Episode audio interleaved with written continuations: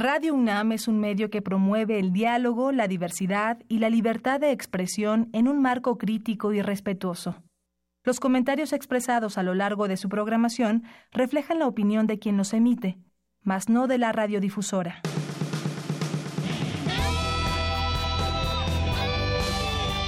Prisma RU. Relatamos al mundo.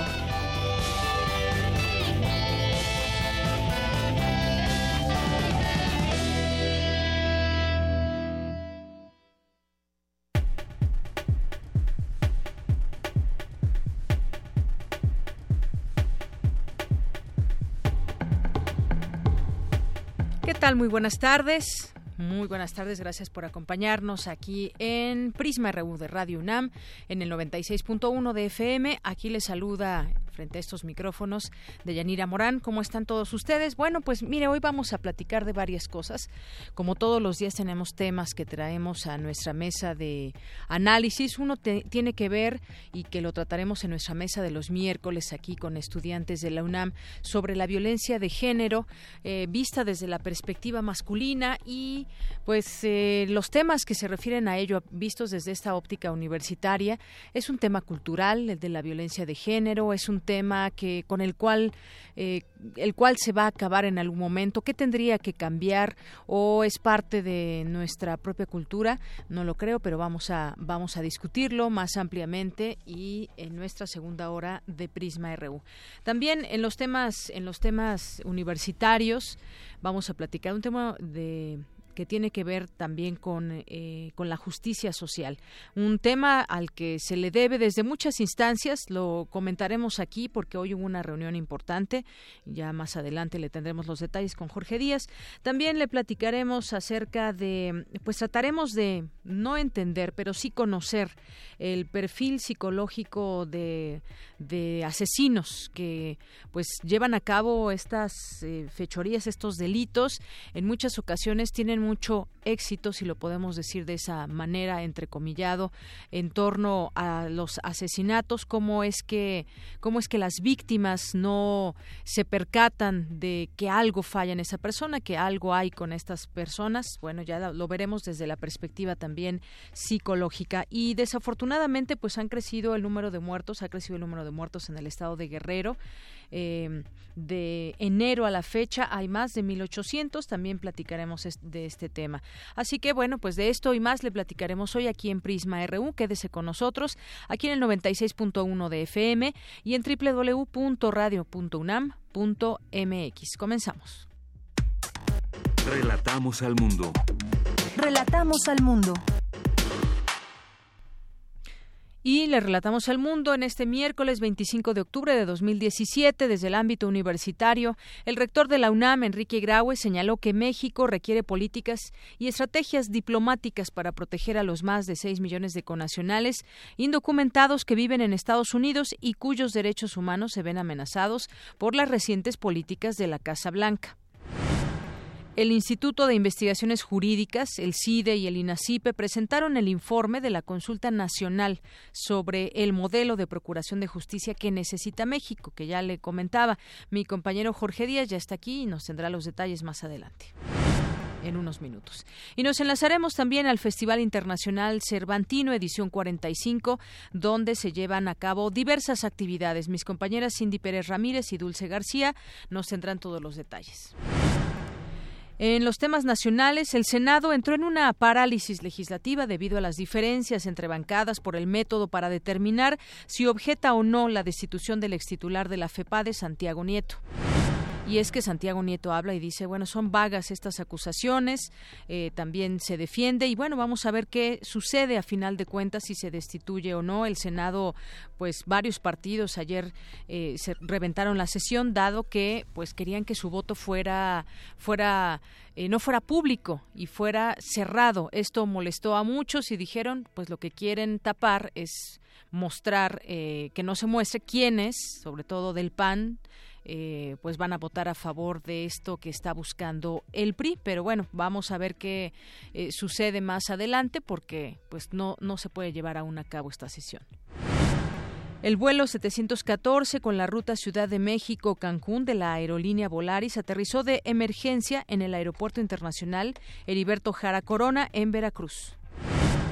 Y hace mucho frío, por si no se han dado cuenta, el Frente Frío número 6, en combinación con la masa de aire frío reforzado, mantendrá hoy tormentas muy fuertes en regiones de Chiapas y Oaxaca, y bueno, pues fríos que se sienten hasta aquí en la Ciudad de México.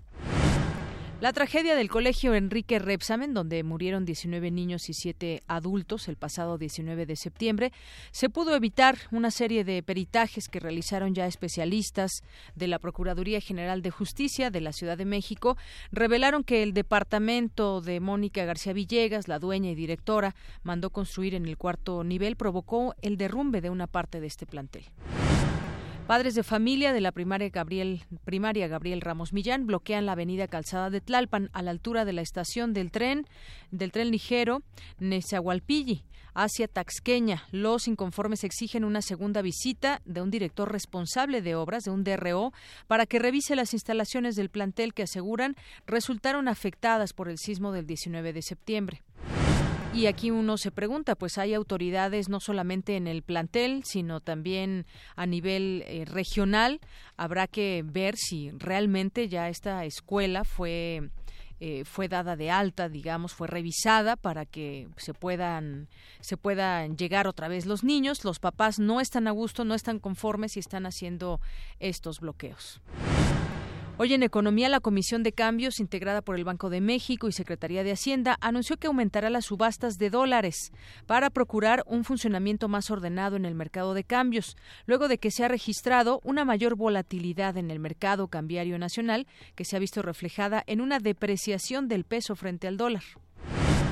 El aumento al salario mínimo podría rondar los 90 pesos debido a que sobre esa cantidad se han mostrado los mayores consensos entre los diferentes sectores del el secretario del Trabajo, afirmó Alfonso Navarrete. De ser aprobada la iniciativa para la Ley General de Fomento a la Industria Vitivinícola, el precio del, al consumidor del vino mexicano bajaría de un 13% hasta un 17%. Y en los temas internacionales, el presidente del gobierno de Cataluña, Carles Puigdemont, no asistirá al Senado español para responder a la intención de España de intervenir en la autonomía de la región por su intención independentista.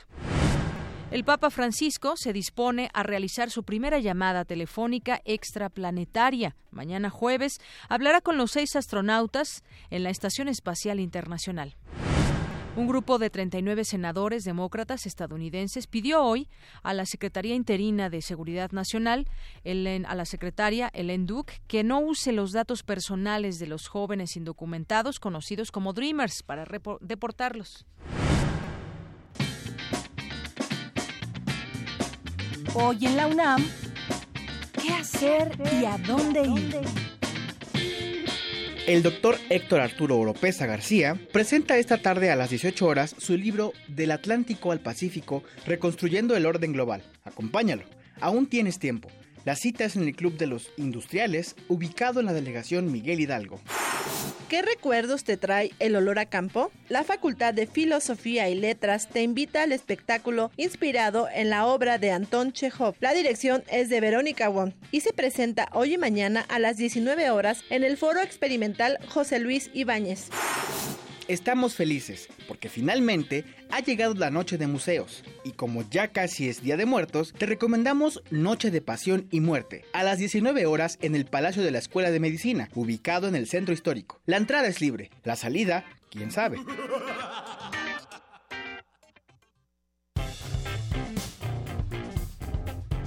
Campus RU Una de la tarde con 11 minutos. Les habíamos adelantado y hasta aquí con nosotros Jorge Díaz porque nos tiene información sobre pues la sociedad mexicana que tiene temor ante el sistema judicial que tenemos en la actualidad, pues más, más que temor a veces lo desconocemos y no sabemos cuál cómo debemos darle ese mejor uso, cuáles son exactamente todos nuestros derechos, porque luego la procuración de justicia se, se parece que de pronto se vuelve la procuración de impunidad en muchos casos y tenemos pues un sinfín para, para comentar. ¿Qué tal, Jorge? Cuéntanos de esta reunión que hubo o esta, este tema donde se abordó desde distintas ópticas, el INACIPE, el CID, estuvieron ahí. Buenas tardes. ¿Cómo estás, Deyanira? Buenas tardes. Pues eh, fue esta presentación del informe eh, hubo una consulta nacional sobre el modelo de procuración de justicia, pero aquí no participaron. Nadie, nadie del gobierno, de la Procuraduría, fueron la academia, institutos, eh, organizaciones totalmente ajenas a lo que es la impartición de justicia. Y tú lo decías muy bien al inicio de este comentario, cuando uno quiere justicia o la busca y llega a algún ministerio público, a alguna agencia o a la propia Procuraduría, uno no sabe qué hace cada quien. Se enciman las funciones. El policía ministerial la hace de Ministerio Público. El Ministerio Público la quiere hacer de juez. El juez la quiere hacer de policía o de, o de fiscal o de, en fin, algún magistrado de algún tribunal. Y esa es una de las propuestas, justamente. Este informe, eh, elaborado por la UNAM, el INACIPE, el CIDE y, CONACIT, eh, fue presentado el día de hoy, pero eh, en el transcurso de, de, este relato vamos a platicar quiénes sí estuvieron, quiénes no estuvieron. Por supuesto, la UNAM, a través de la abogada general Mónica González Contró, dijo que la deficiencia ha sido por años con una discrecionalidad y una justicia centralizada. Se afecta sobre todo a las víctimas y que no hay un estándar, una estandarización en la impartición de justicia. Eh, hoy en día señala que eh, simplemente la justicia no existe, dijo Mónica González Contró, y sí la impunidad. Y con este estudio de la academia quedó al descubierto ya lo que se sabía durante años. No es la coyuntura actual. Esto viene de muchos, muchos años. Escuchemos lo que dijo la abogada general de la UNAM. Frente al contexto actual y el clima de violencia que vive nuestro país, se ha hecho patente la necesidad de fortalecer nuestro sistema de justicia penal para atender delitos principalmente complejos desde una visión sistémica, integral y profesional que tome en consideración la relación entre la prevención, investigación y sanción de los delitos. El estudio que se presenta revela que hoy en día la percepción sobre el desempeño de las instituciones involucradas en la procuración e impartición de justicia en México no es la mejor. La larga duración de los procesos, el aumento en la incidencia delictiva, así como los altos índices de, índices de impunidad, incluso están asociados a que la población perciba un deterioro de la seguridad en el país. Por su parte, el director del Instituto de Investigaciones Jurídicas de la UNAM, Pedro Salazar Ugarte, habló eh, justamente de las modificaciones que más adelante vamos a escuchar un resumen que, que hizo el director del CIDE, del CIDE y que puntualiza muy bien qué es lo que se pretende con este estudio o lo que se da a conocer. Pero él habló de que en base a las modificaciones del 2008 del Código Penal y eh, a nivel de derechos humanos en el 2011 era hora ya de que hubiera ya una mejoría en la impartición de justicia. Dice este informe es oportuno por la inoperancia de aquellos que se dedican a impartir justicia. Vamos a escuchar a Pedro Salazar Ugarte, director de jurídicas de la UNAM. Es oportuno porque existe un amplio consenso sobre la inoperancia de las instituciones responsables de investigar y perseguir delitos en nuestro país y porque ya se han adoptado decisiones, incluso de índole constitucional, que sientan las bases para transformar nuestro andamiaje institucional en la materia. Pero el momento también es particularmente azaroso porque la crisis de seguridad que padecemos viene reforzada por niveles de impunidad abrumadores y por una crisis de legitimidad de muchas de las instituciones del Estado. Escuchábamos ayer también un informe de que la Ciudad de México, por ejemplo, de Yanira, eh, en este año los delitos han crecido exponencialmente, al menos aquí en la capital del país, aunque en, todo el, en toda la República Mexicana se ha visto reflejado esta situación. Pero vamos a escuchar ahora eh, en voz de Sergio López Ayón, eh, a nombre del CIDE, quien puntualiza estas modificaciones a cuatro artículos de la Constitución mexicana, el 21, el 102, el 116 y el 73, que están íntimamente relacionados con el Código Penal que ellos buscan, que es un Código Penal único para todo el país. Vamos a escuchar. El modelo de procuración de justicia que presentamos requiere de una revisión integral de los artículos 21, 73, 102 y 116 de la Constitución. La discusión no debe limitarse al diseño de la Fiscalía General. Tiene que incluir una visión sistémica que considere, entre otros elementos, la adecuada articulación entre policía y Ministerio Público, la redefinición de la confusa distribución de competencias y funciones entre la Federación y los Estados, la conveniencia de adoptar un código penal único, además de sentar las bases para el diseño de fiscalías autónomas en todas las entidades federativas. Y lo que sirvió de marco para este evento fue el Salón de la Tesorería, la Tesorería de la Federación en Palacio Nacional, un lugar eh, en lo personal para mí de los más bellos de Palacio Nacional, bueno, pues hizo falta mucha gente.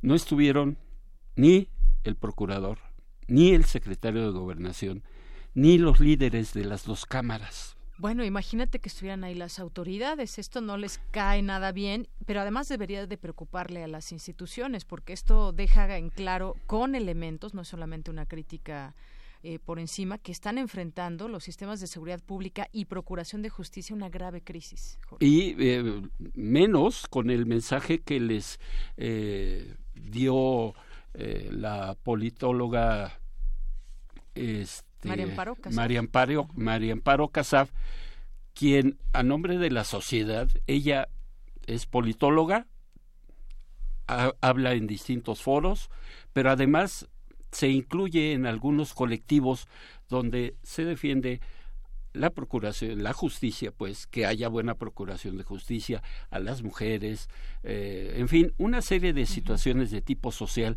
a los cuales María Amparo ha tenido acceso y yo creo que también no estuvieron presentes todos los funcionarios que debían estar, por lo que dijo María Amparo, vamos a escuchar parte de lo que lanzó, sus palabras que lanzó justamente hoy en Palacio Nacional.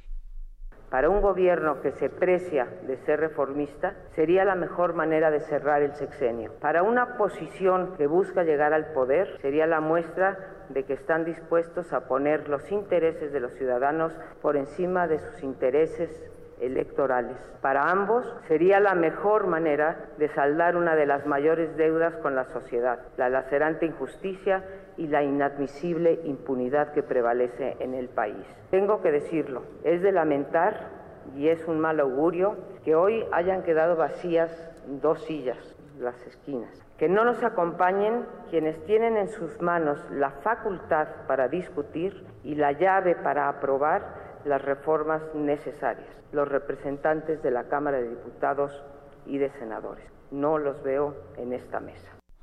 Y realmente no estuvieron porque al dar el listado de los invitados de quienes participaron. Estuvo el eh, consejero presidente del INE, Lorenzo Córdoba, estuvo Luis Raúl González Pérez de Derechos Humanos, algunos funcionarios pero jamás mencionaron a algún diputado, alguien que fuera en representación del Poder Legislativo, y a eso se refería María Amparo. Dice, parece ser que es un mal augurio el simple hecho de que no hayan estado presentes. Estarán procurando justicia, ¿no? Eh, pues mira, la, la, confianza ciudadana hacia estas instituciones que, que operan esos sistemas es muy baja. Eh, ya es una nota, esto que nos estás platicando, una nota que se, se volvió nacional por la, la crítica fuerte que hay con los elementos, la corrupción, la ausencia de imparcialidad, las violaciones a los derechos humanos. Decías tú, el juez se convierte en otra cosa y el que te atiende y demás, y también tiene siempre que ver con cuestiones de dinero. Se han revelado también incluso conversaciones donde si no das una, una cierta cantidad, tú como víctima puedes acabar eh, siendo el victimario ante tu propia la propia persona que te atacó. Y ha habido muchos casos donde tienen los elementos pero no sabemos por qué no los persiguen si necesitan el motor de dinero que les tiene que hacer llegar la gente porque la corrupción está enquistada en estas instituciones. Y lo que decía la abogada general de la UNAM resulta ser que las víctimas acababan pagando los platos rotos entonces, eh, esto, dice, ya es inadmisible por los casos de, de impunidad y de corrupción que existen en el Poder Judicial. Y por otro lado, también hicieron eh, hincapié en que se necesitan más recursos, sobre todo humanos, que sean capacitados, que haya policías de carrera, algo que sea acariciado durante mucho tiempo y que lamentablemente no se ha llegado. ¿Por qué? Porque no les pagan lo suficiente a los policías o a los ministerios públicos, a los jueces, los magistrados sí, ellos sí se sirven con la con la cuchara grande, pero de ahí para abajo muchas veces los salarios no son lo suficiente como para que esa corrupción no exista y que no se afecte al último de la fila, que son las víctimas en todo caso. ¿no? Claro, y ha habido una reforma al tema del sistema de justicia penal en nuestro país.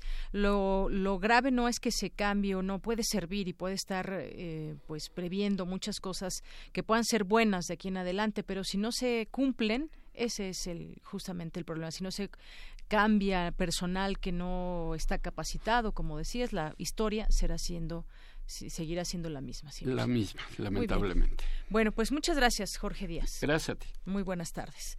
Vamos ahora a continuar con mi compañera Virginia Sánchez.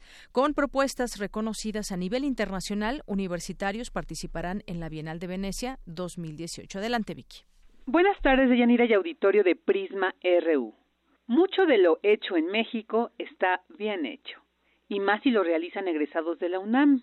Y para muestra está la inminente participación de Pavel Escobedo y Andrés Solís, egresados y profesores adjuntos de la Facultad de Arquitectura, quienes participarán en la decimosexta Muestra Internacional de Arquitectura de la Bienal de Venecia, que se realizará del 26 de mayo al 25 de noviembre de 2018. El trabajo de Escobedo y Solís logró cumplir con uno de los requisitos principales de la convocatoria, como el celebrar la calidad y generosidad espacial en la arquitectura mexicana y que se revele la diversidad, especificidad y continuidad de esta disciplina para conectar con el tiempo, la historia, el lugar y la gente. Pavel Escobedo habla sobre sus propuestas que presentarán en la muestra. Lo que pasa es que la convocatoria de la Bienal de este año pedía proyectos, proyectos construidos o no construidos realizados en México.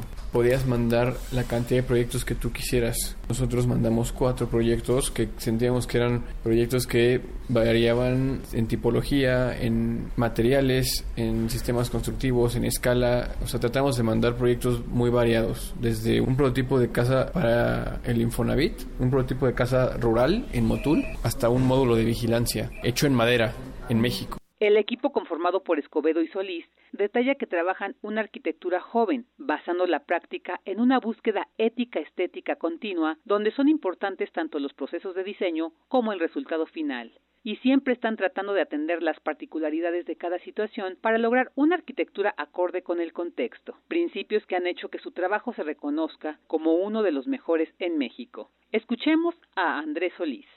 Invitan a diferentes países a hacer un pabellón y dentro de ese pabellón los que nos seleccionaron, que van a ser el pabellón y la curaduría, muestran lo mejor de, la arquitectura en México en esos dos años, o lo que la arquitectura mexicana representa para el tema, la Bienal de ese año. Entonces nos seleccionan a nosotros dentro de 21 otras oficinas de arquitectura. Los jóvenes arquitectos aseguran que sus diseños son funcionales, pues buscan que contengan un equilibrio que abarque lo estético, el confort, la sustentabilidad y el aspecto sismo resistente, y así lograr un edificio fuerte donde todas sus partes tengan relación entre sí, trátese de una caseta o hasta un centro comunitario. Hasta aquí la información. Buenas tardes. Gracias, Vicky. Buenas tardes. Relatamos al mundo. Relatamos al mundo. Y continuamos ahora, vamos a entrar a un tema que pues es interesante porque tiene que ver con la psicología y tiene pues tratamos de, de, de conocer estos perfiles que llevan a una persona a cometer delitos, a cometer asesinatos, a eh, homicidios, feminicidios. Vamos a platicar del tema con el doctor Manuel González Oscoy, él es académico de la Facultad de Psicología de la UNAM. Doctor, bienvenido a este programa Prisma RU de Radio UNAM. Buenas tardes. ¿Qué Buenas tardes, es un gusto estar con ustedes. Gracias, doctor. Pues empezar a tratar de, conocer eh, pues el perfil de los homicidas. Deben ser, pues bueno, no un único perfil, pero tenemos eh, aquí en México algunos casos de, sobre todo de hombres que han llevado a cabo asesinatos eh, contra mujeres, contra hombres. Tenemos este último de el ya conocido como el matanovias, como engaña a las mujeres para después darles muerte o simplemente aquel que asesina aprovechándose de su víctima cuando va en un taxi, por ejemplo, pensando en casos que han sucedido recientemente como el de Puebla, o tantos feminicidios que ha habido en el Estado de México, pero hay tal vez distintos perfiles de, de un homicida. Platíquenos un poco al respecto, doctor. Sí, mire, lo que podemos ver en este caso, más que el homicida simple, podríamos hablar de un homicida en serie porque hasta ahorita se habla que pudieran haber sido tres personas, tres de sus novias, las que fueron eh, asesinadas. Ahora, podemos hablar que hay ciertos rasgos de psicopatía, claro, todo esto es a partir de la información que se ha hecho pública, porque una de las cosas que caracterizan al al asesino en serie es este, la demostración de poder y la asociación con la sexualidad, donde el psicópata muchas veces tiende a objetivizar, a cosificar a las personas y por eso puede actuar sin un grado mínimo de empatía, de consideración. De esta persona podemos este, ubicar lo que se nos ha dicho, es este, aparte de los asesinatos, de los abusos sexuales como tal, él tenía un rasgo en particular que era trasquilar, cortarle el pelo a, a sus novias y de alguna manera conservarlo como si fuera, vamos a hacer el símil, un trofeo de cacería. Entonces no nada más se queda en el acto de agresión, sino eh, a través de este trofeo puede tener la evocación, la memoria de lo que hizo.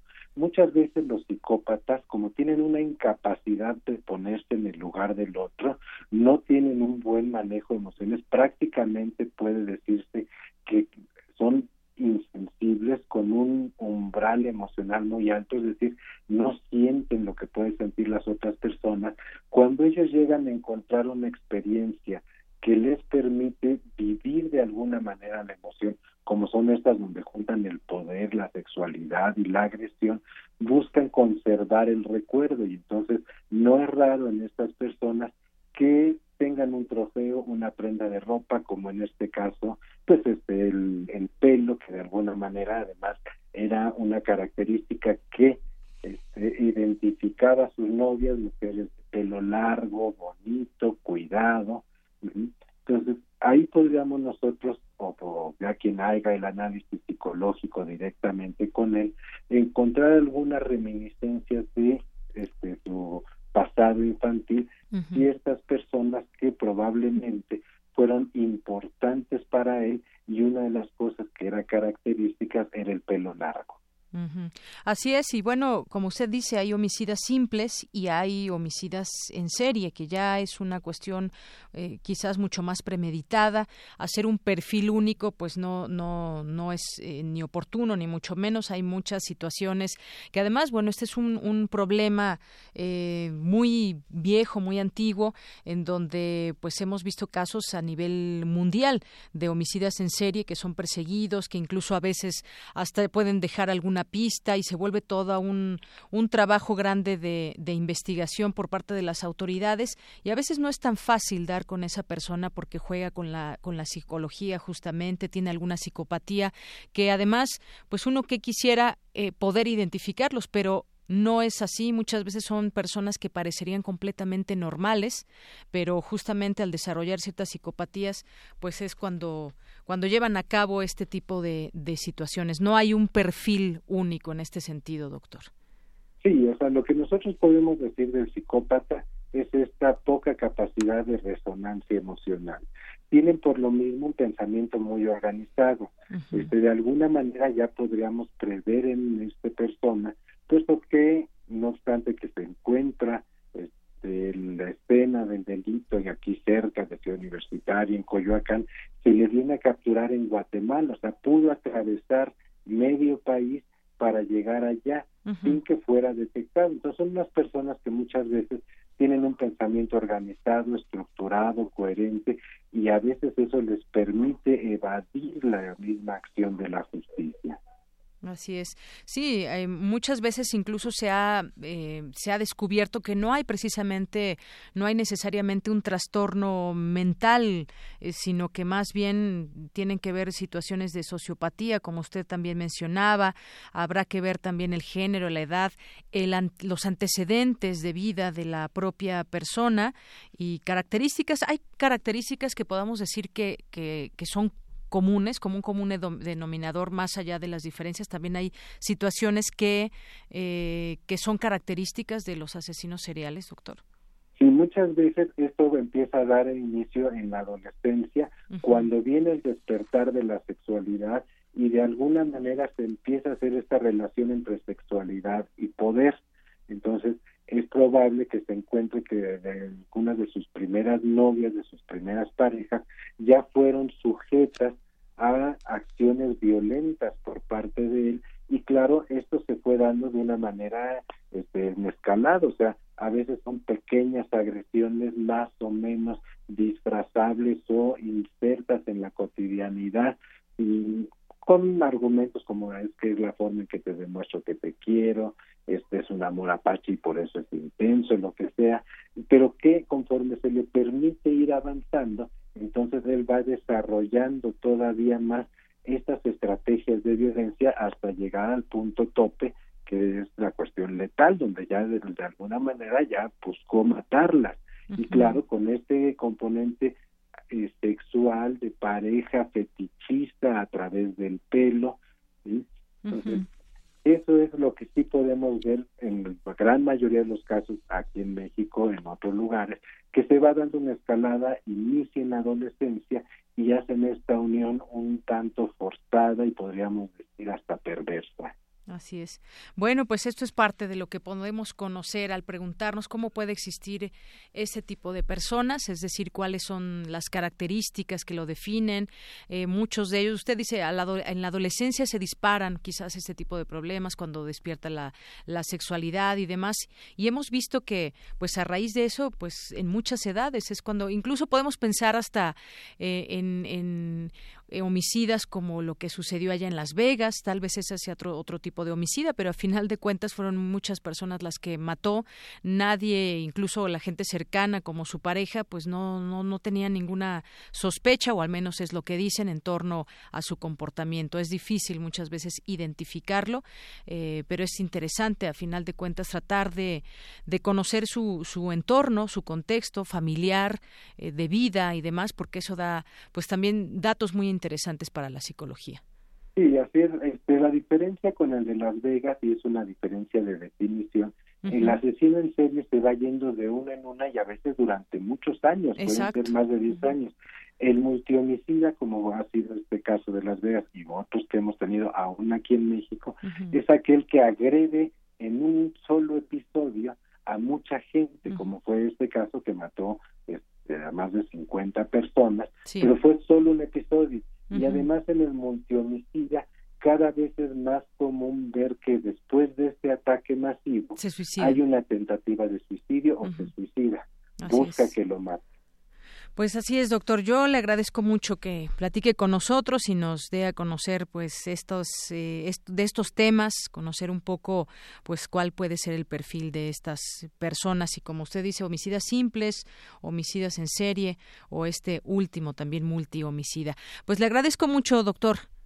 Es un gusto haber platicado con ustedes y todo un saludo a todos los que nos estén escuchando. Gracias, doctor. Hasta luego. Hasta luego. Muy buenas tardes al doctor Manuel González Oscoy, académico de la Facultad de Psicología de la UNAM. Porque tu opinión es importante, síguenos en nuestras redes sociales, en Facebook como Prisma RU y en Twitter como arroba PrismaRU. Queremos escuchar tu voz. Nuestro teléfono en cabina es 55 36 43 39. Tu opinión es muy importante. Escríbenos al correo electrónico prisma.radiounam@gmail.com. Continuamos una de la tarde con 37 minutos. Vamos a platicar ahora con Juan Angulo, el es director del periódico El Sur de Guerrero. ¿Qué tal? ¿Cómo estás, Juan? Buenas tardes. Ah, ¿qué tal, Deyanira? Buenas tardes, a tus órdenes.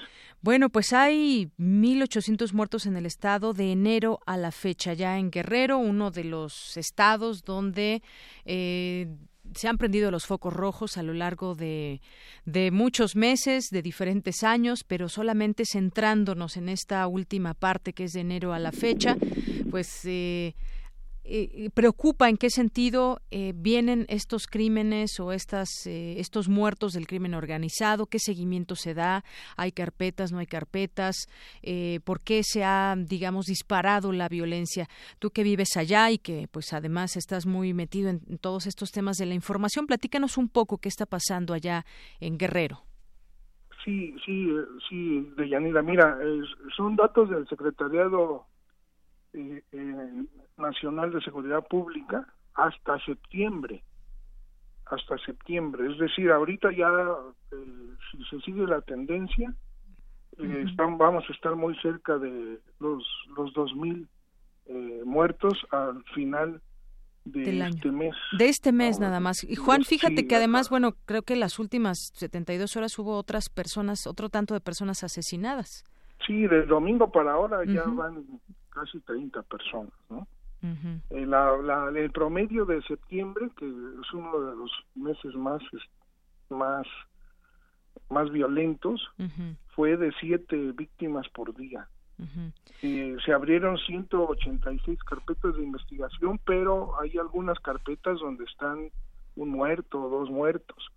El caso es que eh, se- el, el número de víctimas es, es mayor y son siete, un promedio de siete víctimas por día en septiembre. Y, y- sí. eh, yo recuerdo que cuando comenzó la violencia en, en un momento del, del gobierno de Seferino Torreblanca Galindo, que fue de 2005 a 2011, se dijo que eh, el- el- como iba la violencia en, en aquellos años, se esperaba un número de 5.000 eh, asesinatos. Bueno, pues ahora estamos prácticamente en el doble. Villanita. Unos años después estamos en el doble. Y te quiero comentar que el 70% de los asesinatos en Guerrero se concentran en eh, los municipios que están incluidos en la estrategia para enfrentar la violencia del crimen organizado en 50 municipios del país que se anunció por el gobierno federal en agosto de 2016, es decir, hace ya más de un año. Y un, hace, hace más de un año después, estos mismos municipios siguen siendo los más violentos y, y desde que se anunció esta estrategia, la violencia en estos municipios no ha disminuido, sino que ha aumentado. Te estoy hablando de Acapulco, de, de Chilpancingo, de Iguala, de Ciguatanejo, que son cuatro de las cinco ciudades más importantes del estado y a ella y a ellas hay que incluir Chilapa, eh, vecina de Chilpancingo, y Coyuca de Benítez, vecino de, a- de Acapulco. Y Juan, pues, ¿qué, ¿qué es lo que, que, está sucediendo allá? ¿Son pues las bandas de narcotraficantes? Eh, ¿Qué pasa también con la autoridad? Al, decías tú, algunos de estos municipios están dentro de una estrategia específica. Mencionas lugares como Acapulco, Ciguatanejo, que son pues además eh, lugares donde se recibe mucho turismo y entonces pues eso, eso puede traer otro tipo de, de perjuicios también a la entidad y a la propia economía del Estado.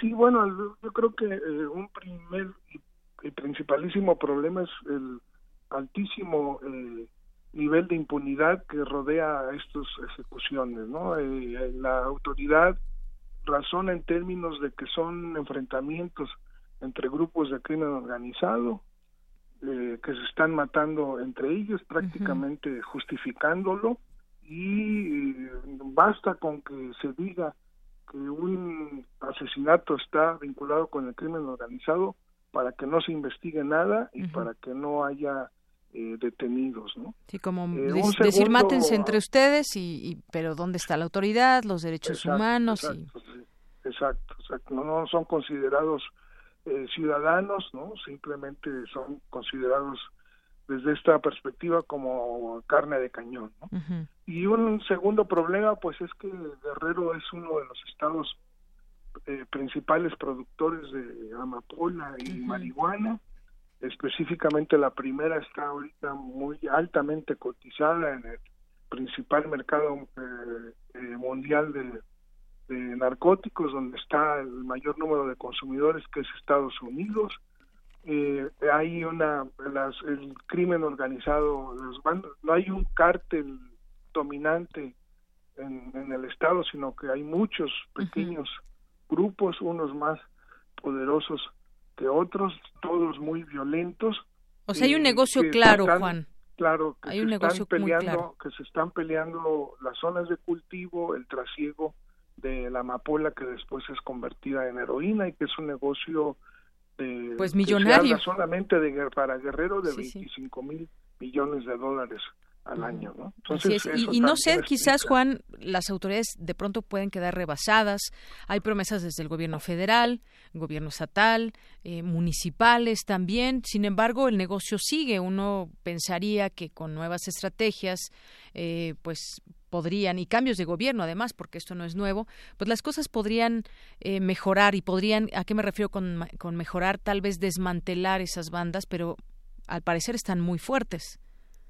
Sí, no es el caso, no es el caso en Guerrero y no es el caso en el país, ¿no? O sea, no ha disminuido la producción de estupefacientes en, en el país, eh, no ha disminuido el trasiego de drogas hacia Estados Unidos, sino que ha aumentado, lo que no ha disminuido la violencia, sino que ha aumentado, lo que te indica claramente que la estrategia federal, que es la que impone, en este caso, los lineamientos, está fallando por completo. Y lo que indica también es que hay una red muy bien hecha eh, por parte del crimen organizado. Sí, con, con seguros vínculos, como acá se ha dicho, acá el obispo de Chilpancingo, Chilapa, que es así se llama la diócesis, que es una de las regiones más este, afectadas por la violencia en Guerrero, está diciendo que, y lo ha reiterado, y hay mucha molestia en el gobierno por sus declaraciones, de que la violencia no se acaba porque eh, los grupos tienen, eh, en, en, ella participan en el narcotráfico, participan autoridades de todos los niveles, así, con esas palabras lo ha dicho el obispo Salvador Rangel, ¿no? Y este es un otro factor también que explica por qué eh, el problema no solo persiste, sino que se agrava.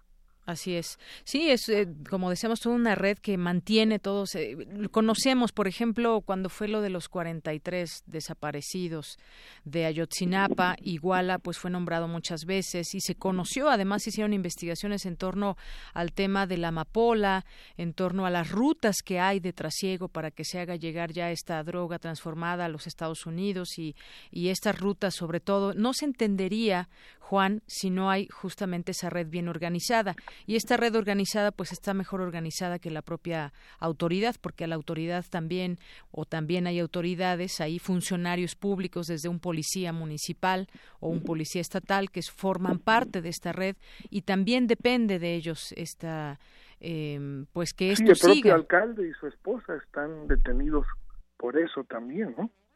El alcalde de entonces de Iguala. En, en esta en esta eh, eh, violencia que te mencionaba, hay por lo menos tenemos registrados sí. 21 este eh, alcaldes, exalcaldes, regidores, síndicos, dirigentes políticos asesinados. Es decir, creo que es el estado guerrero que más eh, Asesinados y otros tantos tiene. detenidos como Abarca. Exacto, Muy exacto. bien. Bueno, pues Juan Angulo, gracias por permitirnos conocer un poco de, de- de Guerrero en este sentido. La preocupación que prevalece, pues no solamente allá, sino es parte de, de nuestro país, este estado, como muchos otros que están padeciendo estos temas y pese a las estrategias, las cosas no mejoran. Sí, aquí estamos a tus órdenes. Muy bien, pues Hasta muchas. pronto. Claro que sí. Gracias, Juan. Sí, sí. hasta, luego. Muy buenas tardes, Juan Angulo, director del periódico El Sur de Guerrero. Porque tu opinión es importante, síguenos en nuestras redes sociales, en Facebook como Prisma RU y en Twitter como arroba PrismaRU. Queremos escuchar tu voz. Nuestro teléfono en cabina es 55 36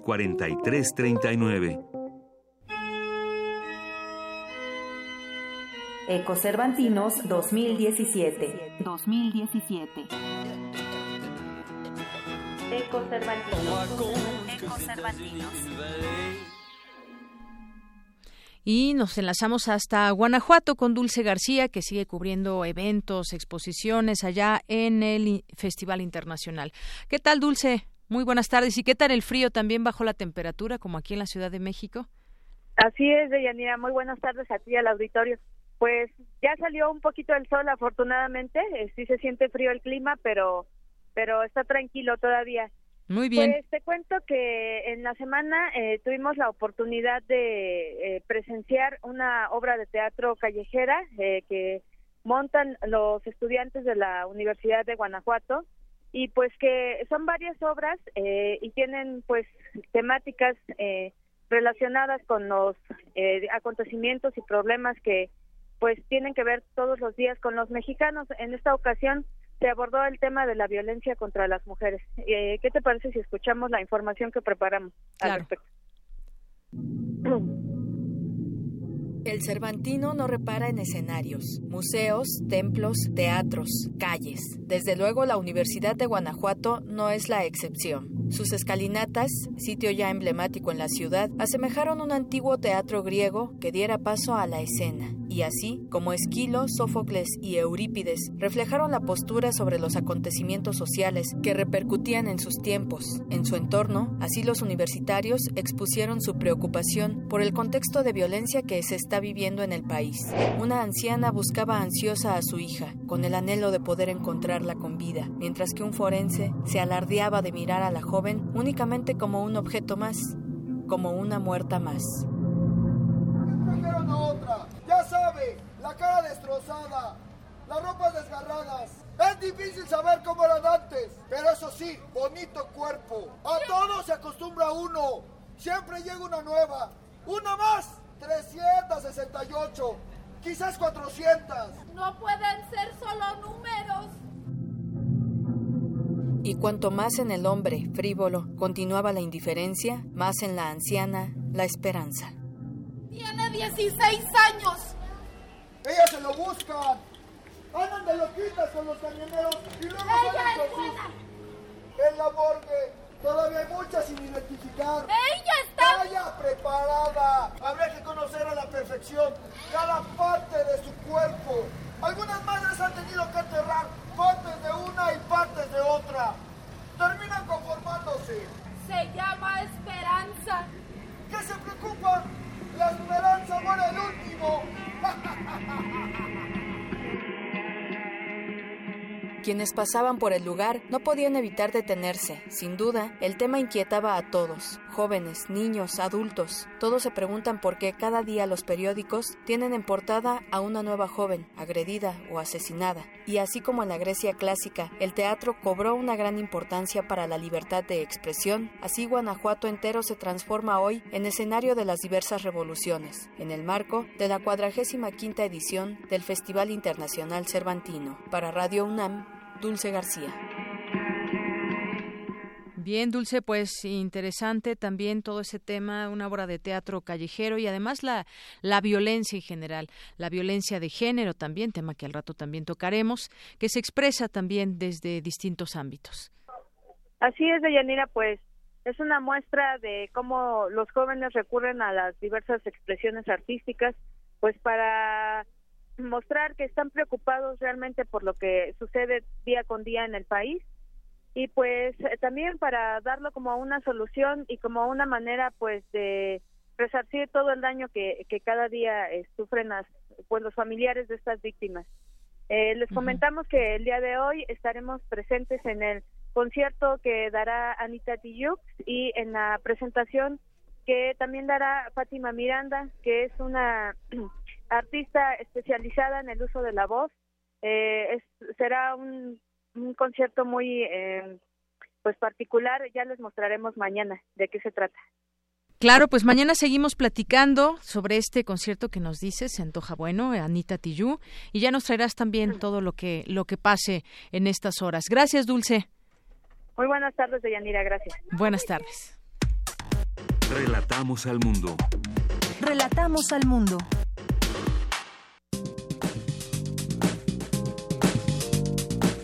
Cultura RU.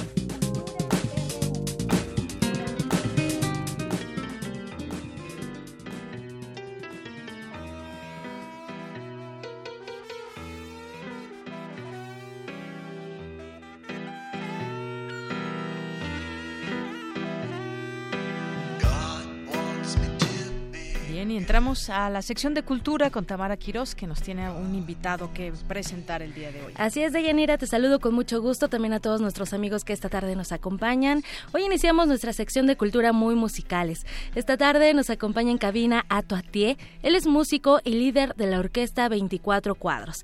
Ato, bienvenido y gracias por venir a esta cabina de Radio UNAM. Hola, ¿qué tal? Un placer estar aquí con ustedes. Vamos a presentarte poco a poco con nuestro auditorio. Estudiaste música en Estados Unidos, has liderado el grupo Ato and the Majestics y sigues desarrollándote en el ámbito musical con un proyecto diferente. ¿Cómo surge la Orquesta 24 Cuadros? Eh, bueno, la Orquesta 24 Cuadros eh, surge a partir de una de esta necesidad que yo siempre había tenido de cubrir eh, una especie de gustos musicales un poco raros que siempre he tenido, ¿no? A final de cuentas sí crecí escuchando pues rock y a los Beatles y a Pink Floyd y todo eso. Bueno, no que salieran cuando yo era joven porque no estoy tan viejo, ¿no? Pero le volaba los discos a mi hermano. Eh, pero siempre tuve una fascinación por este estilo de música, eh, tirándole más como a cosas de Tom Waits, de Leonard Cohen, eh, eh que tiene su reflejo un poco también en el cine de David Lynch, ¿no? Entonces, eh, yo siempre eh, lo que hacía era escribir canciones eh, en donde imaginaba una película o una escena en mi cabeza y le escribía música, ¿no? Entonces eran como las bandas sonoras de películas que no existen, ¿no? y finalmente, después de varios años de estar haciendo esto y de haber trabajado también haciendo la música de algunas este, películas independientes, eh, en el último disco que saqué como Ato, lo saqué doble y saqué un segundo lado que se llama 24 cuadros, en donde viene esta música que es instrumental, que es como más atmosférica. Y un amigo eh, lo intervino, hizo un performance con esa música y a la hora de ver que iba a haber un escenario grande y una pantalla donde se podían proyectar cosas, decidí, dije, este es el momento justo para juntar a la orquesta y ya tocar esta música, pero ahora sí con una orquesta completa, ¿no? 24 cuadros como los 24 cuadros por, por segundo, por segundo del, cine, por eso es que retoman como toda esta parte del cine, pero ahora en la música, que por cierto la música siempre es importante, ¿no? También para el pues cine. Claro. ¿Qué películas han musicalizado?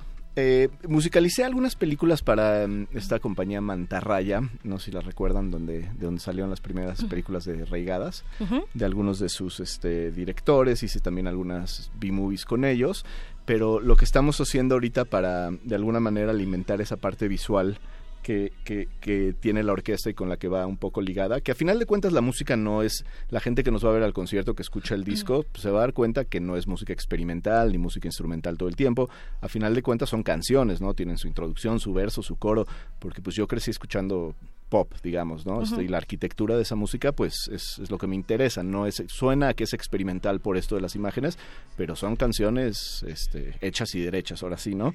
Eh, y la y la parte con la que la conjugamos con lo visual es que invitamos a artistas, pintores, videastas, directores, este, fotógrafos, de alguna manera no tanto intervenir las canciones, sino de alguna manera eh, entrar un poco en el mundo de la música eh, y, y presentar su obra durante el concierto mientras tocamos. Entonces, de alguna manera se convierte en una especie como de concierto exposición en donde pues el público puede estar viendo a la orquesta, somos 11 integrantes, eh, o puede estar viendo la pantalla en donde en donde eh, aparece obra de estos artistas visuales, ¿no? Justo ese es como un plus, ¿no? Que tiene la orquesta, Así mostrarte este tipo de, bueno, de performance, que muchos así le llaman, y o sea que no solamente te quedas con la música, con la música en vivo, con música original, sino que también ves arte, eres testigo de, de esa parte de ese performance, ¿no? Así es. Se han presentado en diversos escenarios, desde un Vive Latino hasta, eh, bueno, en otros países, han estado en el Teatro de la Ciudad, han estado también en el Museo Universitario del Chopo. Así es. Y ahora llegan, bueno, regresan más bien al Museo Universitario Arte Contemporáneo, el MUAC de la UNAM. Así es. Cuéntanos a la gente, por favor, qué nos vamos a encontrar si vamos a su concierto el día de mañana. Claro, la verdad es que es muy significativo para mí tocar en ese recinto porque eh, le tengo mucho cariño, voy muy seguido, ya sea o a la Carlos Chávez o al mismo MUAC o a, la NESA a oír música. Entonces para mí es muy, muy bonito poder presentar ahí el proyecto. Eh, pues van a encontrarse con eh, con todo el grupo, así que con todos sus integrantes, porque a veces lo reducimos por el espacio. Pero bueno, mañana van a haber 11 músicos en escena, más una sorpresa de unas coristas ahí que tenemos. eh, vamos a hacer 14, más, además de lo visual y de lo musical, también van a haber una especie de intervenciones de baile. eh, de, de una bailarina que tiene cosas muy interesantes se llama eh, Marisol Calimayor. Entonces, básicamente eso lo hace también eh, aparte de lo visual y de lo musical, tiene que ver con lo dancístico y con lo performancero. Eh, entonces, pues yo creo que es un, un, un- un- un, este, espectáculo, ahora sí que completo y redondo. Completo y redondo y más en un recinto que también es muy cultural. Que bueno, es. el arte contemporáneo siempre tiene como un gran debate, ¿no? Hasta es. dónde es arte, eh, qué, es, qué es el significado, pero también es un buen pretexto para conocerlo, conocerlos a ustedes. Claro. Y para quienes no puedan ir al MUAC, ¿en qué otros escenarios se van a presentar antes de terminar el año? Eh, sí, vamos a estar, bueno, mañana a la fecha del MOAC a las 6 de la tarde, es entrada libre, entonces, bueno, lleguen temprano, a ver, para que no se les este, dificulte si es que se terminan los lugares. Eh, y luego vamos a estar el 8 de noviembre en el Faro Aragón, ¿Ok? eh, que también va a ser entrada libre por esto de la de Semana de las Juventudes, Mm. eh, que creo que va a estar muy lindo. Y eh, dije 8 de noviembre, ¿verdad? Sí, 8 de noviembre. Y el 27 de noviembre vamos a estar en la Cineteca. Ah, qué padre. ¿no? Este, entonces eso va a estar padre también en el patio, en la parte de afuera. Ajá. Eh, entonces, bueno, los invito para, para checar bien estas fechas en nuestras redes, Claro. que todas son Facebook, Instagram, arroba orquesta 24 cuadros, Ajá. 24 con número, y nuestra página que está recién terminada, quedó muy bonita, la verdad, si la gustan visitar, es www.orquesta24cuadros.com, también con número, y ahí las fechas que se vayan sumando de aquí a fin de año eh, irán a aparecer, pero por lo pronto Faro Aragón y Cineteca. Y las que vengan también en Así es, 2018, sí. andan con todo eh, sí, ustedes. sí, la verdad es que el 2018 tenemos muchos planes de, tocar lo más que se pueda y de... No, y además, eh, bueno, el jueves pasado estuvieron en la Feria Internacional del Libro del Zócalo también. Así Mañana es. entonces los podemos ver, los podemos conocer en el Museo Universitario Arte Contemporáneo a las 6 de la tarde y la entrada es libre. Así es, en el Moaca a las 6. A tu tía, muchísimas gracias por estar con nosotros y bueno, vamos a conocer la Orquesta 24 Cuadros. Deyanira, nos despedimos por hoy y les deseamos una excelente tarde. Muchas gracias y buenas tardes. Gracias por venir. Vamos a hacer un corte, son las 2 de la tarde en punto. Regresamos a la segunda hora de Prisma RU. Hoy en la UNAM, ¿qué hacer y a dónde ir? El Instituto de Investigaciones Filológicas te invita a la proyección de la película House of Games, la cual se realizará en la sala de usos múltiples a las 17.30 horas. Si te das prisa, seguro llegas. A las 18 horas, en la Casa de las Humanidades, se llevará a cabo la mesa redonda La personificación de la muerte. Suena muy interesante, ¿no crees? Invita al Instituto de Investigaciones Históricas, pero date prisa, que aunque la entrada es libre, el cupo es limitado. Este miércoles, la escritora, académica e investigadora de la UNAM, Margot Glantz, recibirá el premio Alfonso Reyes 2017. La entrega será en el Colegio de México a las 18.30 horas. Para confirmar tu asistencia, marca al número 54 49 30 01. Prisma RU. Relatamos al mundo.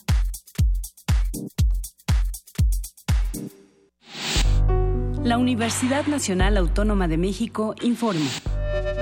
La Facultad de Medicina ofrece asistencia psiquiátrica y psicológica a todas las personas que presenten problemas emocionales a consecuencia del sismo.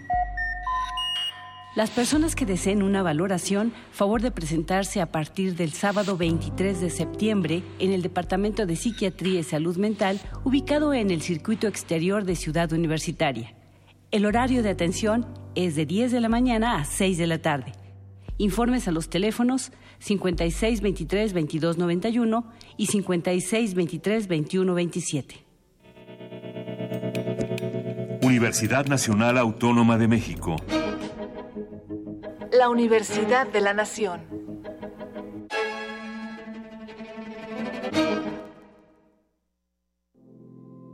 Ante la situación de emergencia, no hagas caso a rumores, infórmate mediante fuentes oficiales. Los sismos no se pueden predecir ni con los desarrollos científicos más actuales. Ante un rumor, conserva la calma y analiza quién emite esa información antes de compartirla. Utiliza responsablemente las redes sociales. Recuerda, la desinformación, lejos de ayudar, puede crear caos y confundir.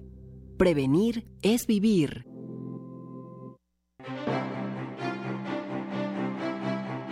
Una centuria del desarrollo del diseño en la Confederación Helvética se reúne en la muestra 100 años de diseño suizo. La exposición está integrada en siete núcleos temáticos, a través de los cuales se recorren las búsquedas, exploración e innovaciones en el diseño, con la exhibición de más de 300 piezas entre gráfica y objetos.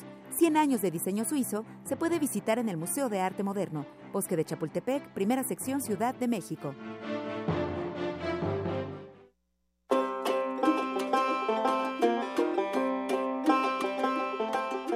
En el año 2017, la República de Finlandia celebra sus primeros 100 años de independencia. Con ese motivo, Radio UNAM y la Embajada de Finlandia en México coproducen una nueva serie radiofónica.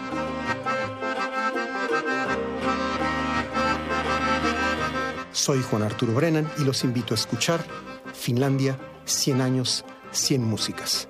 Aquí en Radio UNAM FM los martes y los viernes, un poco después de las 10 de la mañana, terminando primer movimiento. Finlandia, 100 años, 100 músicas.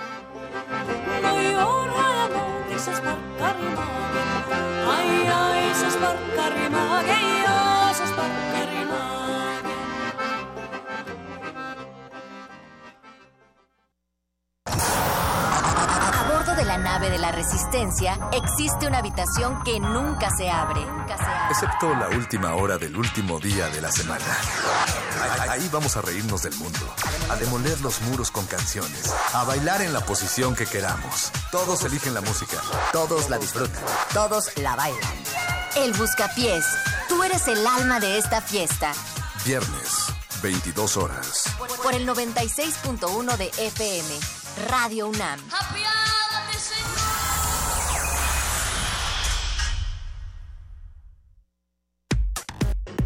Relatamos al mundo. Relatamos al mundo. Mañana en la UNAM, ¿qué hacer y a dónde ir? No te puedes perder el decimosexto Congreso Internacional de Teoría y Análisis Cinematográfico, Literatura y Cine, coordinado por Diego Sheinbaum. La cita es en el aula magna del Instituto de Investigaciones Filológicas. El 26 y 27 de octubre, de las 9 a las 20 horas. La Facultad de Psicología se muere de ganas de que asistas al coloquio Explicación, Creencia y Conocimiento en la Filosofía y en la Ciencia. Mañana, de las 11 a las 14 horas, en el auditorio Doctora Silva Macotela. Este tema nos interesa a todos, la infancia en riesgo social. Se trata de un seminario permanente de la Escuela Nacional de Trabajo Social, este jueves 26 a las 11 horas en el auditorio 8 de marzo. Queremos escuchar tu voz. Nuestro teléfono en cabina es 55 36 43 39. Y continuamos en esta segunda hora de Prisma RU. Gracias a quienes nos siguen la señal, la pista. Aquí estamos y saludos también a quienes se comunican por redes sociales como José Viascán, Dolores Rojas, Ixamanda, Loops, El Zarco, Paul Mendoza, Andrea González, muchos saludos también, Alejandro Cardiel, a, también a Ana Pillado y Vanessa BS, Juan Jo M, también Aide Miranda, a Dante Morales, eh, Alex Ardiel, ya lo comentamos, a Chus también, Iván Gómez, eh, Magdalena González y toda la gente que se va, vaya uniendo, también Nuria Vergara. Pues muchas gracias, muchas gracias por sus por sus tweets, por su comunicación con nosotros.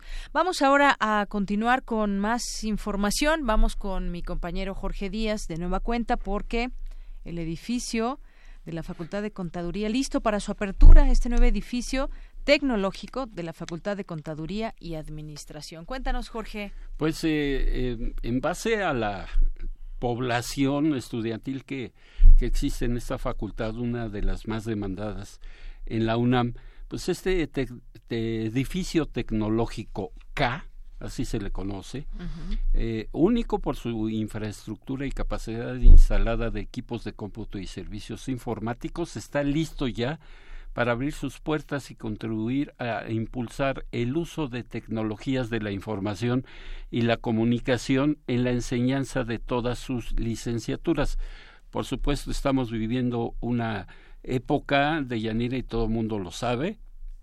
La eh, cuestión cibernética está dominando todas las eh, disciplinas, carreras, actividades que tenemos a diario.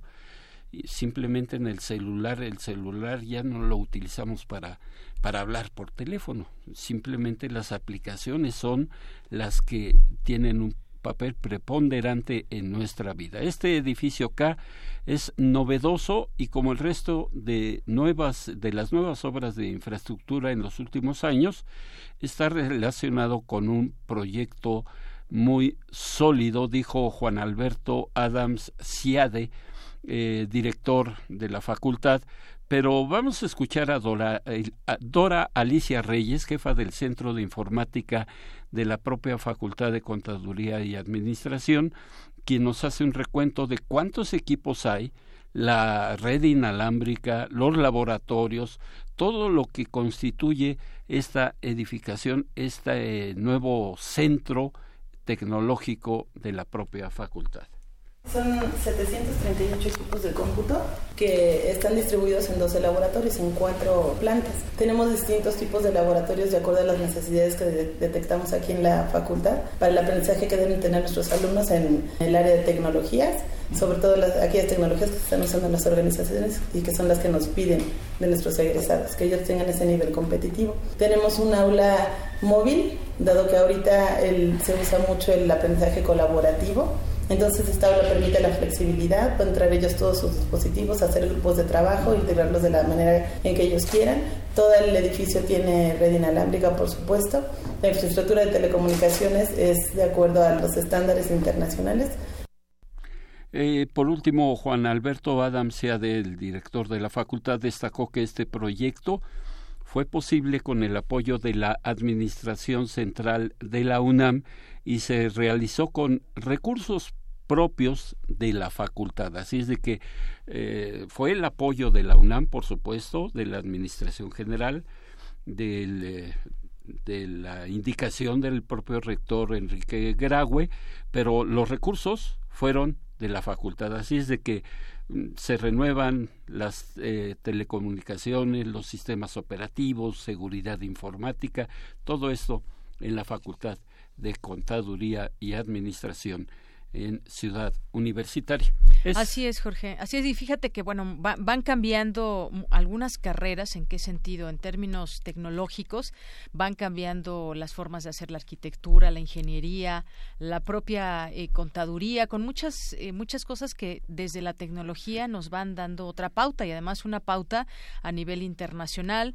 Muchas eh, también investigaciones van cambiando, quizás no a través de la tecnología, pero sí también muchas visiones de ver el mundo, hablando del tema de o de, de, humanidades más que en otras cosas y van van cambiando y la facultad de la facultad de contaduría pues va teniendo también esos esos cambios que van apremiando y van dando pauta para para hacer otras cosas como el caso de la y por supuesto la cuestión de la computación tiene mucho que ver ya en, la vida de todos nosotros de, de, todo a lo que nos dediquemos lo que hagamos eh, en nuestra vida diaria la tecnología, la, eh, la cibernética está presente. Claro, las formas de comunicarnos, eh, las formas de hacer periodismo también van cambiando con las nuevas tecnologías. Así es, en algunas partes, porque eh, no sé si recuerdas la ocasión que vino Armando Contreras por acá, dijo, bueno, sí, la tecnología hace mucho, puedes investigar, puedes sacar datos,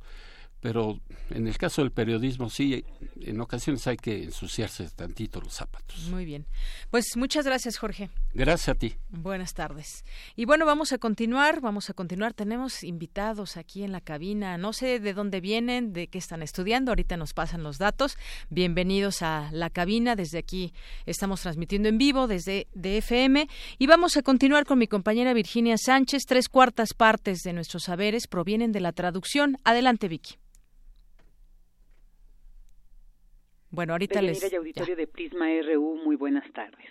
Las grandes producciones literarias llegan a muchas partes del mundo y de esa manera se establece un vínculo universal, no solo con el autor, sino con la cultura que en su obra representa y refleja, y así se van derribando los muros mentales que las fronteras físicas muchas veces construyen para delimitar territorios y formas de ver y vivir la vida. Pero para que ese vínculo se establezca, se requiere de un trabajo imprescindible y trascendental, la traducción, por lo que no solo se necesita una excelente obra, sino un traductor que entienda y transmita la esencia de la misma. Y para reflexionar desde distintas ópticas sobre esta valiosa actividad, se llevó a cabo el vigésimo sexto Encuentro Internacional de Traductores Literarios, Traducción sin Frontera y Construcción de la Diversidad en el que participaron académicos y estudiantes de la Facultad de Filosofía y Letras y de la Escuela Nacional de Lenguas, Lingüística y Traducción de la UNAM. Rosa Beltrán, directora de literatura de la UNAM, señaló que gran parte de nuestro conocimiento ha sido posible precisamente gracias a la traducción. Traducción de lenguas, pero también de idiosincrasias, de formas de concebir el mundo, de idear posibilidades nuevas y nuevas soluciones. Nuestras bibliotecas y nuestros saberes están conformados por obras en traducción. Si nos ponemos a pensarlo, tres cuartas partes, si no es que más de lo que sabemos, son saberes que tienen que ver con la traducción. Desde el más remoto pasado y los mitos hasta las obras maestras de Oriente y de Occidente, modernas y contemporáneas, la traducción tiene un papel fundamental en nuestras vidas. Cristina Burneo Salazar, escritora ecuatoriana y traductora literaria, abordó lo que podría definirse como una traducción sin fronteras, lo cual, aseguró, no se referirá jamás a una ausencia. Aunque no siempre nos desplacemos por fronteras físicas para traducir o escribir, cuando traducimos somos capaces de producir movimiento en ese campo sonoro que acabo de describir. Traducir sin fronteras consiste quizá en eso, afirmar desde el tránsito que provocamos entre lenguas y textos un sentido de la posibilidad que sea capaz de proyectarse sobre desplazamientos de otra naturaleza, traducir lo literario, lo histórico, lo simbólico, para darle forma visible a una diferencia cultural que interpele lo político. Por su parte, Arturo Vázquez Barrón, de la Asociación Mexicana de Traductores Literarios, dijo que la literatura y la traducción, que es su espejo y casa de resonancia, no pueden considerarse una práctica inofensiva, por lo que considera es importante reflexionar la trascendencia que tiene la traducción literaria para entender y por ende para aliviar la devastación. Cabe señalar que este encuentro tuvo como sedes el Centro Cultural Universitario, el Colegio de México y el Instituto Francés de América Latina. Hasta aquí la información. Buenas tardes. Gracias, Vicky. Muy buenas tardes. Y bueno, le damos la bienvenida a estos jóvenes que nos visitan de la carrera de estudios latinoamericanos de la Facultad de Filosofía de la UNAM. Bienvenidos. Normalmente nos visita gente de comunicación, de ciencias políticas, de FESACatlán, carreras de comunicación, pero son bienvenidos. Aquí, de hecho, hay gente que trabaja, que son de su área de, de filosofía y que trabajan aquí en Radio UNAM. Así que sean ustedes bienvenidos y pues aquí, aquí es su casa, parte, una extensión de la UNAM también. Bueno, pues vamos a continuar con nuestra mesa de análisis. Prisma RU. Relatamos al mundo. Porque tu opinión es importante, síguenos en nuestras redes sociales, en Facebook como Prisma RU y en Twitter como arroba PrismaRU.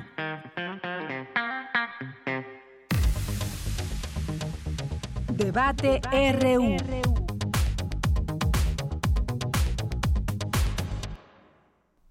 Bien, y pues arrancamos esta mesa de análisis y debate. Vamos a platicar sobre pues el acoso a la mujer desde la óptica masculina, también cómo lo entienden, cómo lo entienden los hombres, cómo entienden que hay un acoso hacia la mujer, lo validan, lo invalidan, cómo actúan o son promotores también de este acoso. Bueno, pues ya lo estaremos platicando. De entrada, pues ya están aquí con nosotros estudiantes de la FESA Catlán, pero antes vamos a platicar con la maestra Gloria Careaga Pérez, ella es experta en estudios de género de la Universidad Nacional Autónoma de México. ¿Qué tal, maestra? Bienvenida a este espacio. Muy buenas tardes. Hola, Yanira, buenas tardes. Muchas gracias por la invitación. Bueno, pues entrando al tema, eh, maestra, el acoso a la mujer que se da desde distintos ámbitos, el acoso laboral, el acoso en muchos lugares, en la escuela, en, en muchos sitios, en el transporte público, en la calle, vaya. Y bueno, pues visto desde la óptica masculina, vamos a tratar también de, de, de entenderlo, cómo miran el acoso eh, muchos hombres que pues obviamente ni son acosadores, ni mucho menos, pero también verlo desde esta perspectiva. Mira, yo eh, desafortunadamente eh, la idea que en general podríamos ese, tiene que ver con el hecho de considerar que Doctora, vamos a retomar la comunicación porque no se escucha claramente, se está perdiendo la comunicación, seguramente es un teléfono celular. En unos momentos más retomamos esta comunicación. Y por lo pronto, pues aprovecho para presentar a los estudiantes que nos acompañan, que son Yaira Lamilla Marín, eh, estudiante de noveno semestre de la carrera de Ciencias Políticas y Administración Pública de la FESA Catlán. Yair, bienvenido. Hola, buenos días. Y Julio César Torres Guerra, él es estudiante del segundo semestre de la maestría de Derecho de la FES Acatlán. Julio César, bienvenido. Buenas tardes, muchas gracias por el espacio. Bueno, pues es un tema, un tema un tanto eh, polémico, visto también desde la óptica masculina, porque siempre, pues, eh, muchas veces como mujeres platicamos de este tema y siempre el punto a atacar, pues, es esa figura masculina que a su vez está está atacando o haciéndonos objeto de acoso sexual o de algún tipo de acoso. Ya está en la línea telefónica la maestra, si les parece bien vamos a escucharla. Retomamos la comunicación, maestra Gloria. Sí, muchas gracias. Mira, decía yo que desafortunadamente todavía en nuestra sociedad seguimos con la idea de que las mujeres tenemos un menor valor que los hombres, pero sobre todo que las mujeres estamos a disposición de los hombres. Y eso me parece que es algo que tenemos que combatir y pensar que realmente eh, el que las mujeres vamos a sentirnos siempre agradecidas o valoradas a partir de la mirada o de lo que los hombres puedan dirigirse a nosotras, sin considerar que nosotros tenemos nuestro propio valor y que no necesitamos realmente de esa aprobación o reconocimiento de parte de los hombres, porque precisamente me parece que eso es lo que facilita el hecho de que un hombre sienta que es el, el darle un, piro, un piropo o una frase lago a una mujer va a ser siempre bien recibido cuando no necesariamente, sobre todo de aquellas personas a quienes una no conoce, ¿no?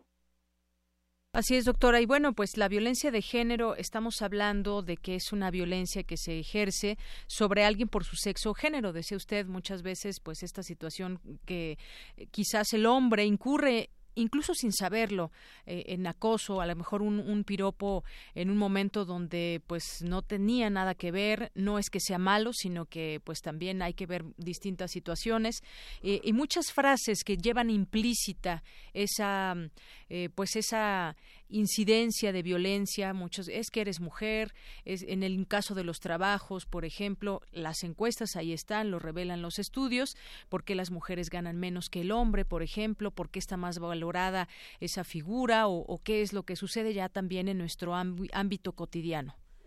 Sí, por supuesto, porque vamos a decir que el, que el acoso sexual va a ser un instrumento que no solamente se establece en estas relaciones cotidianas, como mencionabas, en la calle, en el transporte público, sino también dentro de espacios en donde hay una jerarquía, que eso es donde podríamos decir constituye un elemento de más dificultad para las mujeres realmente para manejarlo, porque está implícito un ejercicio de poder en el que la mujer, en el caso de rechazarlo o en el caso de denunciarlo, pues puede sufrir de consecuencias que pueden llevarla a reprobar una materia o la pueden llevar a perder un trabajo, a no tener el acceso a un ascenso, a tener sobrecarga.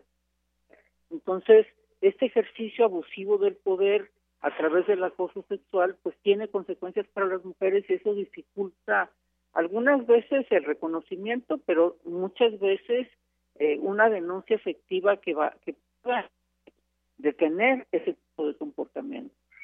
Y, y, otra cosa, maestra, también tiene que ver eh, desde distintos ámbitos se puede considerar un tema un tema cultural porque se aprende desde la casa, desde la escuela tanto el ese papel tan específico de pronto de la mujer, del hombre, porque la mujer tiene que hacer ciertas actividades que el hombre no y todo esto eh, lo podemos ver también desde una perspectiva que es un problema cultural y siendo así tiene pues eh, formas de revertirse quizás con los años, con la educación. Venimos platicando, vaya, este tema desde hace muchos años y hay cosas que han cambiado, pero otras no.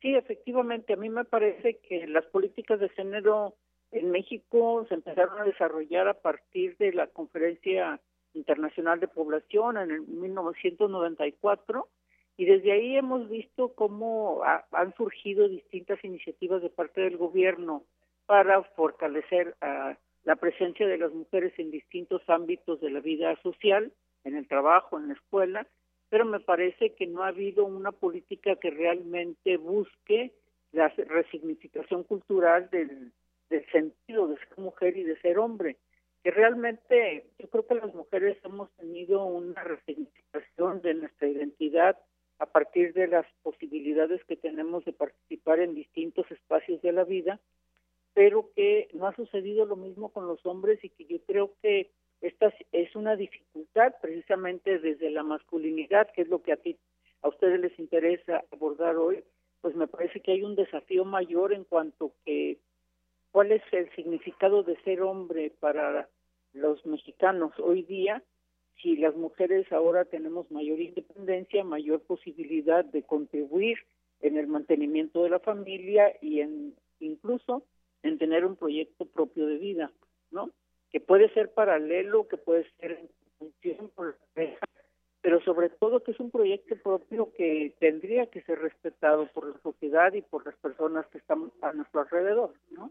Muy bien, pues sí, interesantes, eh, interesante óptica también esta. Habrá que seguirlo discutiendo porque no no hay de otra maestra, hay que seguirla discutiendo y también, pues, eh, desde las instancias que hay ya ahora que defienden a las mujeres en muchos aspectos, pues seguir abonando a este tema para que, pues, se pueda dar continuidad en primer lugar y en algún momento, pues, se, se pueda acabar esta situación que, pues, si bien se da en muchos países, en otros han avanzado de una manera significativa o tienen otro tipo de cultura también que donde se ve pues a la par el hombre y la mujer? Sí, por supuesto, porque vamos a seguir viviendo juntos, entonces tenemos que encontrar las mejores formas para esta convivencia. Así es. Maestra, pues le agradezco mucho estos minutos aquí, aquí en Prisma RU, en esta mesa de análisis y debate. A tus órdenes, de Yanira, con mucho gusto. Muy buenas tardes. maestra, maestra Gloria Careaga Pérez, experta en estudios de género de la Universidad Nacional Autónoma de México desde la UNAM. Pues ahora sí, vamos a platicar con Yair y con Julio César sobre este tema. Yo quisiera pues eh, arrancar simplemente con con la definición de violencia de género. Violencia de género es la violencia que se ejerce sobre alguien por su sexo o género. Puede ser física o psicológica. Según la ONU, Organización de las Naciones Unidas, se distingue de la violencia común porque se basa en el género del destinatario y constituye una violación de los derechos humanos. Se pone de manifiesto a través de daños, lesiones, amenazas, coerción o privación de la libertad. Pues arranquemos este, este tema también. ¿Cómo se ve desde la óptica masculina? Empezamos contigo, Jair. Sí, sí, claro. Bueno, a mí me gustaría empezar comentando que eh, la igualdad es un principio. Entonces tenemos que entender esta, esta cuestión como una igualdad formal, una igualdad sustantiva y una igualdad sustancial. La igualdad formal como tal es el, lo que marca el artículo 4 constitucional, el cual nos dice que todos somos iguales ante la ley, ¿no? El varón y la mujer. La igualdad este, sustancial nos dice que somos esta igualdad nos dice que somos diferentes, o sea que incluso psicológicamente se habla de un sexo del cerebro o también este bueno sin duda hay características físicas no sí todas este, y por último la que deberíamos de abordar o ponerle mayor atención porque en este tema se involucra la perspectiva de género y la igualdad de género es esta igualdad este sustantiva, esta igualdad sustantiva, en donde nos dice que a pesar de esas desigualdades o diferencias, perdón, a, pesar de esas diferencias, se deben de observar desde un punto de vista científico, analítico, político, para que se pueda respetar los derechos y libertades de todas las mujeres y los hombres de manera igual. Entonces es ahí donde pienso que nace esta cuestión de la, de la violencia de género, porque la discriminación hacia la mujer nace a partir de un estereotipo. Los estereotipos son como tal un factor de vulnerabilidad. Entonces el estereotipo dentro de la sociedad machista que se tiene respecto de la mujer es un estereotipo en el cual observa a las mujeres como seres inferiores en un, en un marco machista. Claro, y, y, justamente aquí nace la pregunta también, Julio César, ¿de dónde sale ese estereotipo?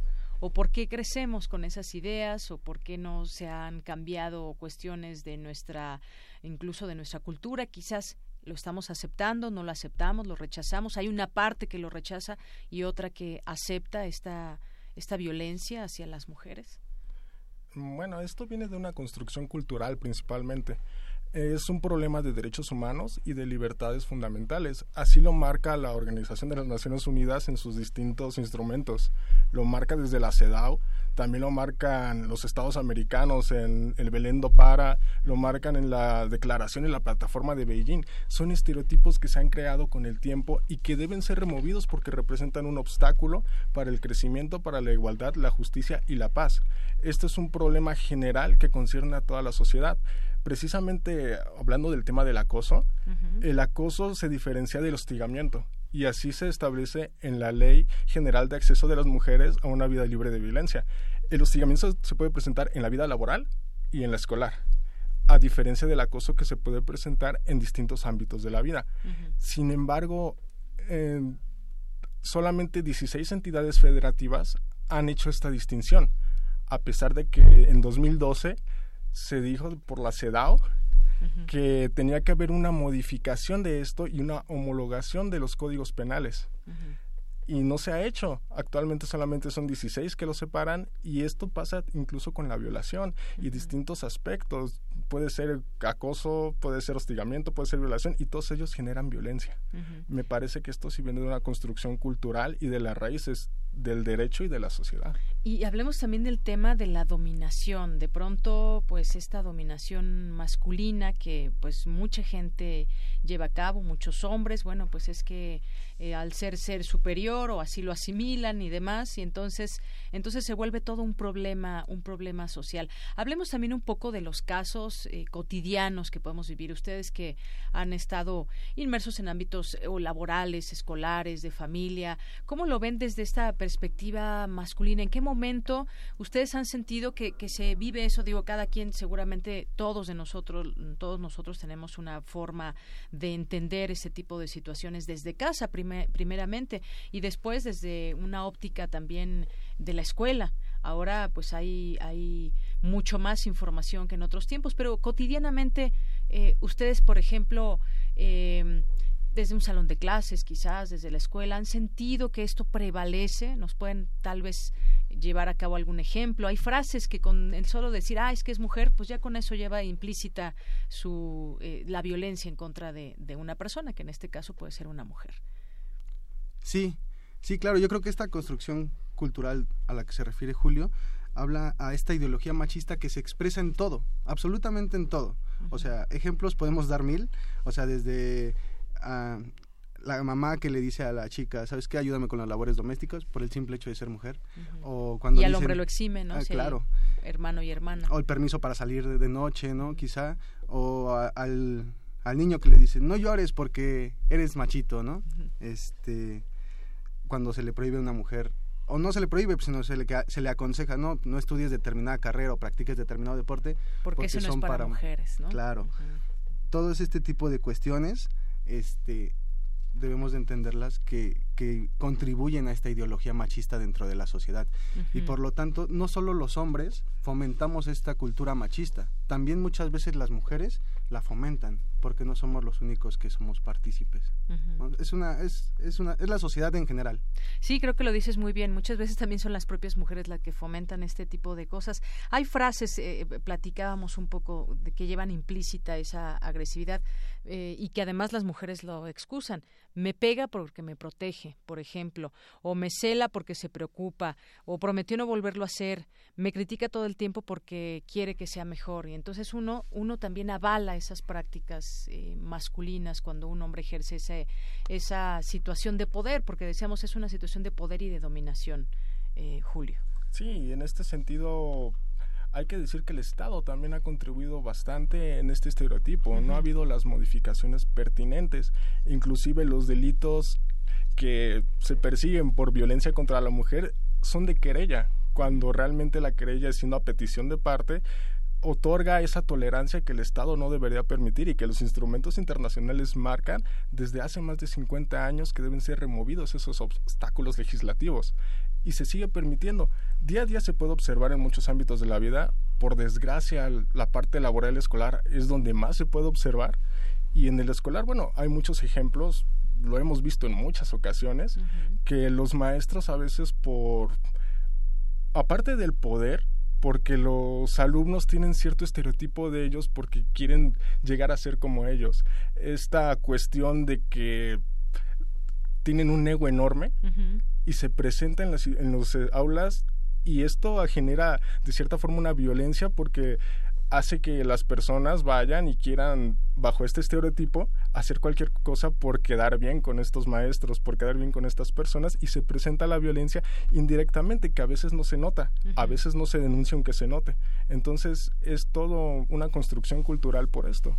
Exacto, una construcción cultural a la que nos enfrentamos todos los días. ¿Se puede romper, se puede cambiar esta construcción cultural? Podemos decir que sí, de, de manera, de manera simple, pero ¿cómo? Porque hablábamos con la maestra, esto se viene discutiendo desde hace mucho tiempo, muchos años, y hay cosas que podemos decir sí han cambiado. Ahora hay, hay algunas organizaciones, hay desde instancias federales también, pues oficinas que puedan procurar este tipo de situaciones para que la mujer tenga posibilidad de denunciar y se le proteja. Pero realmente estamos rompiendo con esos estereotipos culturales.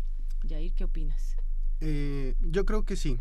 O sea, o al menos eso es uno de los fines de la igualdad sustantiva, que es la que comentábamos en un inicio.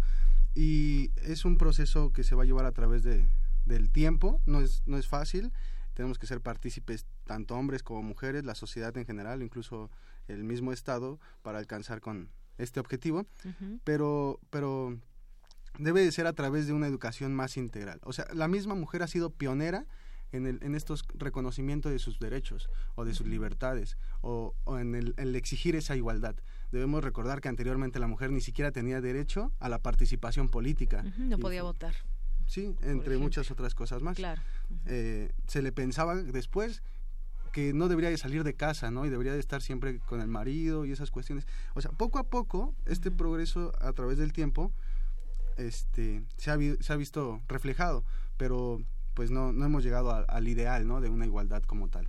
Así es, y yo, yo considero también, no sé qué piensas Julio César, que de pronto pues hay que liberarnos tanto hombres como mujeres de esas ideas, de esa estructura reinante que de pronto se, se llega a aprender en distintas instituciones, eh, más auténticos, menos condicionados cuando, cuando se asume un rol propio y no impuesto por la sociedad, porque muchas de estas cosas están impuestas por la sociedad. A lo mejor ustedes son personas que tratan de romper con eso y de no ejercer la violencia de género, no porque tengan que hacerlo, sino porque es algo que ya les nace y que lo tienen completamente comprendido, pero quizás existan situaciones en las que se ven orillados a actuar de cierta manera porque a lo mejor por poner un ejemplo, tienen un jefe que es machista, ¿no? Y entonces, pues tienen ustedes a través de él, pues que agredir o si no, si no agredir, por lo menos tener esa visión de las mujeres para que, pues no, no tengan esa libertad de hacer eh, de cierta manera su trabajo y demás.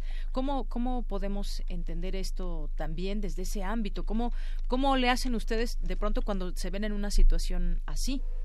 Eh, es cuestión de generar conciencia, ¿no? Principalmente me parece que si todos tuviéramos esa parte del sentimiento de que no debemos violentar más a estos grupos, porque la mujer es como un, es un grupo vulnerable en este sentido, es la cuestión de la conciencia. Meramente hay que centrarnos en que el progreso se inicia desde el hogar, la educación se inicia desde el hogar y desde ahí puede provenir el problema muchas veces se culpa a las instituciones públicas, muchas veces se culpa al gobierno y a personas ajenas, que sin embargo no se ve dónde está el origen. El origen viene de una educación y el origen viene principalmente desde el hogar, por desgracia. Esta cultura, estos estereotipos que vamos siguiendo de los padres, de los hermanos, de cualquier familiar X y que se tolera es lo que decía hace un momento Jair, la mujer contribuye por desgracia a esto, tolerando estas cuestiones. Igualmente el Estado, igualmente los hombres, me parece que todo esto debe ser un cambio estructural y un cambio de conciencia, de pensamiento para que pueda avanzar y en unas generaciones poder lograr disminuir o erradicar este tipo de violencia. Así es, y algunas cosas, por ejemplo, algunas cifras que da la ONU. La violencia hacia la mujer es una realidad que tenemos que cambiar. De acuerdo a cifras de la ONU, un tercio de las mujeres a nivel mundial han sido víctimas de violencia y una de cada tres ha sufrido maltrato físico o sexual en algún momento de su vida. En algunos casos, las mujeres soportan el maltrato por miedo al abandono, incluso pueden llegar a justificar comportamientos violentos como golpes, palabras hirientes o manipulación. Es decir, tenemos que romper desde no solamente desde la óptica masculina, la óptica femenina y desde en general la vida cotidiana. Decías muy bien, eso empieza desde la casa. Pero ¿qué pasa si en la casa tenemos una buena educación de igualdad y demás y llegamos a una escuela en donde nos intentan cambiar ese tipo de situaciones o no que la escuela no los diga porque no nos los va a decir expresamente, pero hay actitudes con, la que, con las que se va a enfrentar tanto las mujeres como los hombres es un círculo, me parece, todo contribuye, ¿no? Si bien la educación inicia en el hogar, también la formación en las instituciones públicas y privadas de educación deben contribuir a que esta idea se vaya esclareciendo, se vaya modificando. Tan solo por decir una cifra, la Comisión Ejecutiva de Atención a Víctimas menciona que el 90% de los casos de violencia sexual se presenta en las mujeres. De estos, el 60% se dan en el hogar y nueve de cada diez son ejercidas por los hombres. De estas, cuatro de cada diez son hacia menores de 15 años. Entonces, a pesar de que las instituciones educativas sí influyen y son muy importantes, la prevalencia es de que en el hogar se inicia la educación y de que en la violencia doméstica es la raíz quizá del problema. Mientras no se modifique esto, va a ser muy difícil que se superen esas barreras y obstáculos. Así es. Y bueno, hablemos también de, temas en donde ya lo mencionabas un poco desde, desde las propias instituciones. En el caso de la política, muchas veces ahora, pues ya en el discurso viene esto de tema de los grupos vulnerables, ayudarlos y demás, pero también hablan de la equidad de género y hablan de equidad de género para tener la misma participación en cargos políticos de todos los partidos, pero ya en la acción, pues no lo vemos porque hay más senadores, eh, hay más eh, diputados, hay más presidentes municipales, de pronto, ¿hasta dónde se, se puede meter o no la mujer? Ya está en la ley, lo vemos que está en la ley, pero ¿hasta qué punto esto es una realidad o no? No lo veo claramente todavía en la política, al menos no en todos los ámbitos. ¿Cómo, cómo ves, Jair, este tema también de la política? Sí, bueno, yo creo que la mujer... O la participación de la mujer en la política. Eh, poco a poco, yo vuelvo a lo mismo, es un cambio que se tiene que ir realizando a través de una educación integral, no solo en la familia, en el Estado, en la educación, sino en todos. Y la mujer, eh, como ya comentamos, en el transcurso del tiempo, se ha ido ganando un lugar en cada, en cada, en cada eh, ámbito social, como en este caso la política, ¿no? sabemos que la cuestión de capacidad la tienen, o sea, pero también es cierto que como comentaban, una mujer se, sufre de violencia en razón a estos, a que son un grupo vulnerable, ¿no? Violencia de cualquier tipo, física, sexual, psicológica, e incluso yo creo que los datos, o sea, se están quedando cortos, o sea, una de cada tres yo pienso que, que sí podría ser un poco más, porque incluso la misma sociedad civil ataca de, de, de, una manera violenta a la mujer. O sea, yo recuerdo, no sé, casos como por ejemplo el de el BMW, del, BMW de Reforma, en donde atacaban a la mujer de una forma impresionante porque era una, una mujer casada, ¿no? Y que qué estaba haciendo ahí cuando ella... Como no teniendo derecho a divertirse, a salir con sus amigos, la misma sociedad la atacó. Sí, o sea, y como ese, ah, como ese ejemplo, muchos otros, ¿no? O sea, también, por ejemplo, no sé, el caso de, de la maestra Yolanda, a lo mejor que igual si hubiera sido una chica, o sea, que los papeles se hubieran invertido, los comentarios hubieran sido completamente diferentes. Entonces, todo este tipo O el caso de las mujeres que asesinan en los taxis, que vimos un caso en Puebla, otros casos donde, ay, bueno, pues es que para qué salen en la noche, para qué regresan tan tarde y demás. Entonces, ahí estamos generando también una violencia de género muy fuerte. Sí, esta, violencia se ve en todo, o sea, incluso en la construcción del derecho, lo que comentaba Julio hace, hace un poco, ¿no? La construcción del derecho a las leyes llevan una ideología machista y también la aplicación del derecho. A mí se me viene mucho a la mente la sentencia esta de los hijos de funcionarios públicos en Veracruz, ¿no? Los los porques. Ah, ya, del caso de la violación a una menor de edad, en donde también se generó toda esta polémica de de que si la mujer le gustaba ir a estos lugares, que si tomó o no tomó, bueno, ese no era el, el punto a perseguir o el delito a perseguir, sino era una violación que hubo ahí de por medio. Sí, como tal la sentencia también iba cargada de una ideología machista. O sea, entonces, toda esta ideología machista pues vulnera a la mujer y la obstaculiza a desarrollarse plenamente en todos los ámbitos de su vida. Y aunque aunque se enojen de pronto en algunas eh, instituciones de justicia, pues ahí tenemos el caso cuando asesinaron un fotógrafo y otras mujeres ahí en la colonia Narvarte, donde pues filtraron información de que la mujer era modelo, que si era colombiana, que si traficaban con drogas, es decir, ahí la manipulación también terrible, el caso de Yakiri en su momento también, y o, o preguntas tan sencillas como estas que llevan implícito esta connotación de, de, pues de alguna manera, una violencia de género. ¿Estamos preparados para que una mujer llegue a ser presidente? ¿Estamos preparados para que una mujer llegue a ser jefa de gobierno de la Ciudad de México? Pues bueno, no tendríamos que estarnos fijando en el género, tendríamos que estarnos fijando en la capacidad. X persona tiene la capacidad de ser jefe de gobierno o jefa de gobierno. Es muy diferente cómo hacemos las preguntas. No nos damos cuenta a veces en esos micromachismos llevamos implícita nuestra propia ideología, desafortunadamente. Pues bueno, se nos acaba el tiempo. ¿Con qué cerramos una conclusión, eh, Julio César, al respecto del tema que platicamos hoy?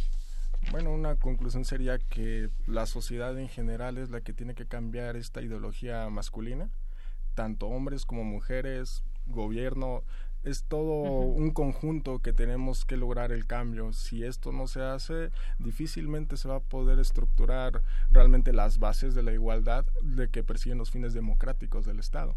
Muy bien, gracias Julio César. Eh, Jair, ¿con qué terminas? ¿Con qué concluyes a manera de, de, cerrar ya este tema?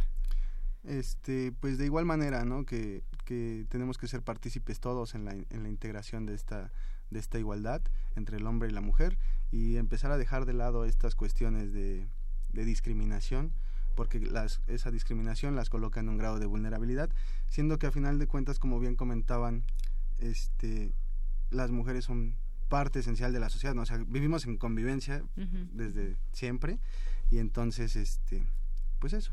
Nada más. Pues muchas gracias a los dos por venir, por discutir con nosotros estos temas desde esta óptica universitaria. Eh, Jair Alamilla, o Jair Alamilla Marín, estudiante de noveno semestre de la carrera de Ciencias Políticas y Administración Pública de la FESA Catlán. Gracias. No, muchas gracias a ti. Y Julio César Torres Guerra, estudiante del segundo semestre de la maestría de Derecho, en Derecho de la FESA Catlán. También muchas gracias. Muchísimas gracias a ti. Muy buenas tardes. Bueno, pues aquí este tema, seguramente usted también tiene una opinión. Si gusta compartirla, aquí la escuchamos. Relatamos al mundo. Relatamos al mundo. Porque tu opinión es importante, síguenos en nuestras redes sociales, en Facebook como Prisma RU y en Twitter como arroba PrismaRU.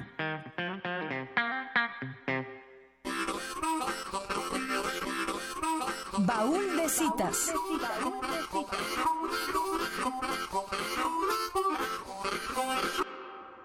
Pablo Ruiz Picasso nació en Málaga, España, el 25 de octubre de 1981. Nacer tan cerca del del fin de siglo le permitió vivir y ser partícipe de la transformación que las artes plásticas acontecieron en aquel momento. Su padre, José Ruiz Blasco, al ser también artista, influyó e impulsó el camino que su hijo eligió. Gracias a un constante cambio de residencia entre París, Barcelona y Madrid por el trabajo de su padre y el trayecto académico forjado por el propio Picasso, el bagaje que el artista tenía a principios del siglo XX en cuanto a la actualidad de las artes plásticas ya era amplio de tal forma que para 1904 cambiaría su lugar de residencia a la capital del arte de ese momento, París, donde todo tipo de cambios en esa disciplina estaban sucediendo. Pese a ello, la herencia hispana siempre lo acompañó, quedándose allí en su temática y en sus referencias.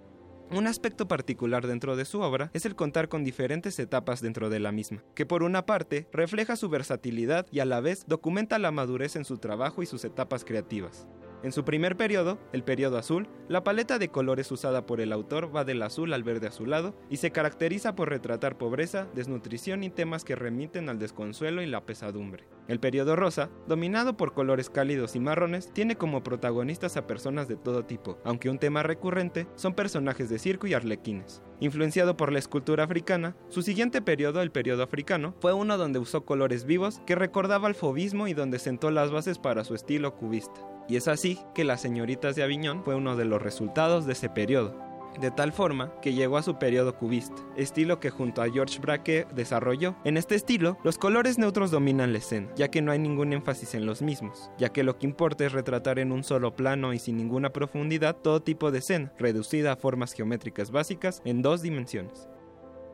Después de 1918, Picasso empezó a experimentar otro tipo de estilos, desde el simbolismo hasta el surrealismo, y empezó a trabajar con la escultura, volviéndose un referente en sí mismo al desarrollar su obra independientemente del conjunto de estilos que sucedían alrededor de la primera etapa del siglo XX. A la postre, Picasso se convirtió en uno de los tantos pilares que sirven para entender en su conjunto al arte del siglo XX y también al arte contemporáneo, pues su influencia se extiende hasta el día de hoy. Ecocervantinos 2017. 2017. Ecocervantinos. Ecocervantinos. 2 con 48 nos enlazamos a Guanajuato. Ya se encuentra también mi compañera Cindy Pérez Ramírez. ¿Qué tal, Cindy? ¿Cómo estás? Muy bien, Deyanira. Muy buenas tardes. ¿Cómo estás? ¿Cómo te encuentras? Muy bien, muchas gracias. Pues, ¿qué nos traes para este día? Eh, pues mira, ayer continuamos con el segundo día del coloquio Revoluciones, este espacio en el Festival Internacional Cervantino dedicado a la reflexión de los movimientos políticos sociales que han marcado la historia. El turno en esta ocasión fue de la Revolución de 1848 como antecedente de la de 1871 de la llamada Comuna de París. Recordemos que este golpe de febrero significó la transformación de la sociedad burguesa y también una apertura eh, de una conciencia eh, de la clase obrera. ¿Qué te parece si escuchamos la nota que preparamos?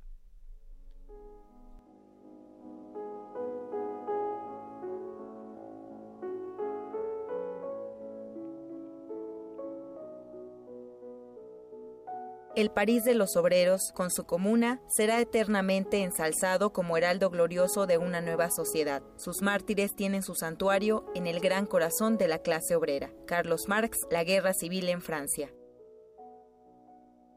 Una ola revolucionaria tocó tierra aquel 22 de febrero de 1848. El estallido del descontento general en Francia logró derribar la dominación exclusiva de la aristocracia financiera. El pueblo se lanzó a las barricadas, la Guardia Nacional se mantuvo quieta y el ejército no opuso resistencia. Por un momento, el proletariado de París se deleitó con lo que veía, se entregó seriamente a discusiones sobre problemas sociales y hasta encontró apoyo en los pequeños burgueses. Como dijo Contadou Lermos, profesor de historia en la Universidad de París 13, cada una de las revoluciones tiene memoria de las otras. Es un contexto de maturación de ideas socialistas y también de una grave crisis eh, económica que sacude a toda Europa a partir de 1846. Desde 1847 Suiza ya había sido sacudida por una guerra civil y en enero de 1848 los movimientos liberales se habían opuesto en Palermo al rey Fernando. Entonces la revolución en París tiene un efecto este, que, que, que va a hacer estallar las revoluciones y entonces también lo vemos en Austria, en Austria, que es el imperio multinacional más conservador de la época, una revolución eh, se lleva a la capital, llega a la capital a partir del 13 de marzo y entonces a partir de 1848 la revolución se vuelve policéntrica. Pese a que el investigador Dulermos fue muy claro al decir que la revolución de 1848 de París fue una ingenuidad de la infancia, esta hizo eco del espacio, sin importar tampoco que la burguesía dominara la totalidad en nombre del pueblo y que el Partido Proletario apareciera como apéndice del Partido Democrático. La llamarada revolucionaria se eh, apoya en París y Viena muy rápidamente el movimiento se lleva, llega a Prusia, a Prusia este, que sacude a Guillermo IV y promete una constitución liberal que para el país, el segundo país más eh, liberal de Europa. Entonces existe una reivindicación unitaria en el espacio alemán, puesto que a finales de marzo varios este, representantes liberales organizan un preparlamento en Frankfurt para crear un parlamento nacional que va a ser electo en sufragio universal. Entonces, no es porque no tuvo éxito que no tuvo impacto. También la difusión, las formas de participación ciudadana, de los derechos de voto, de las milicias, también división, difusión de las ideas sociales, feministas, que son minoritarias, minoritarias, pero ya hay, una exigencia de derecho de voto, este, ya escriben en los periódicos.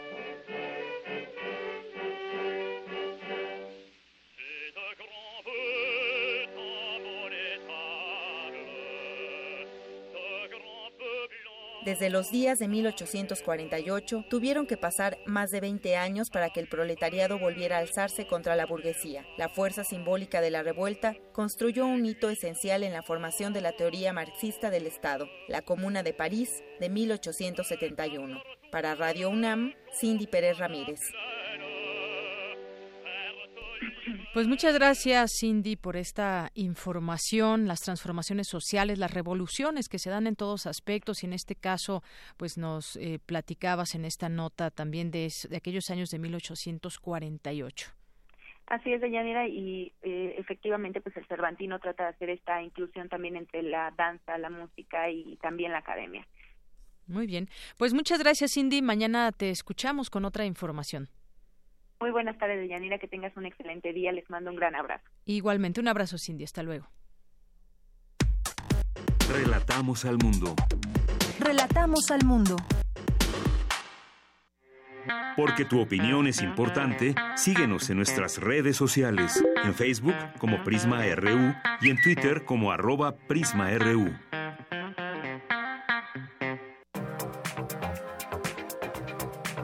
Internacional RU.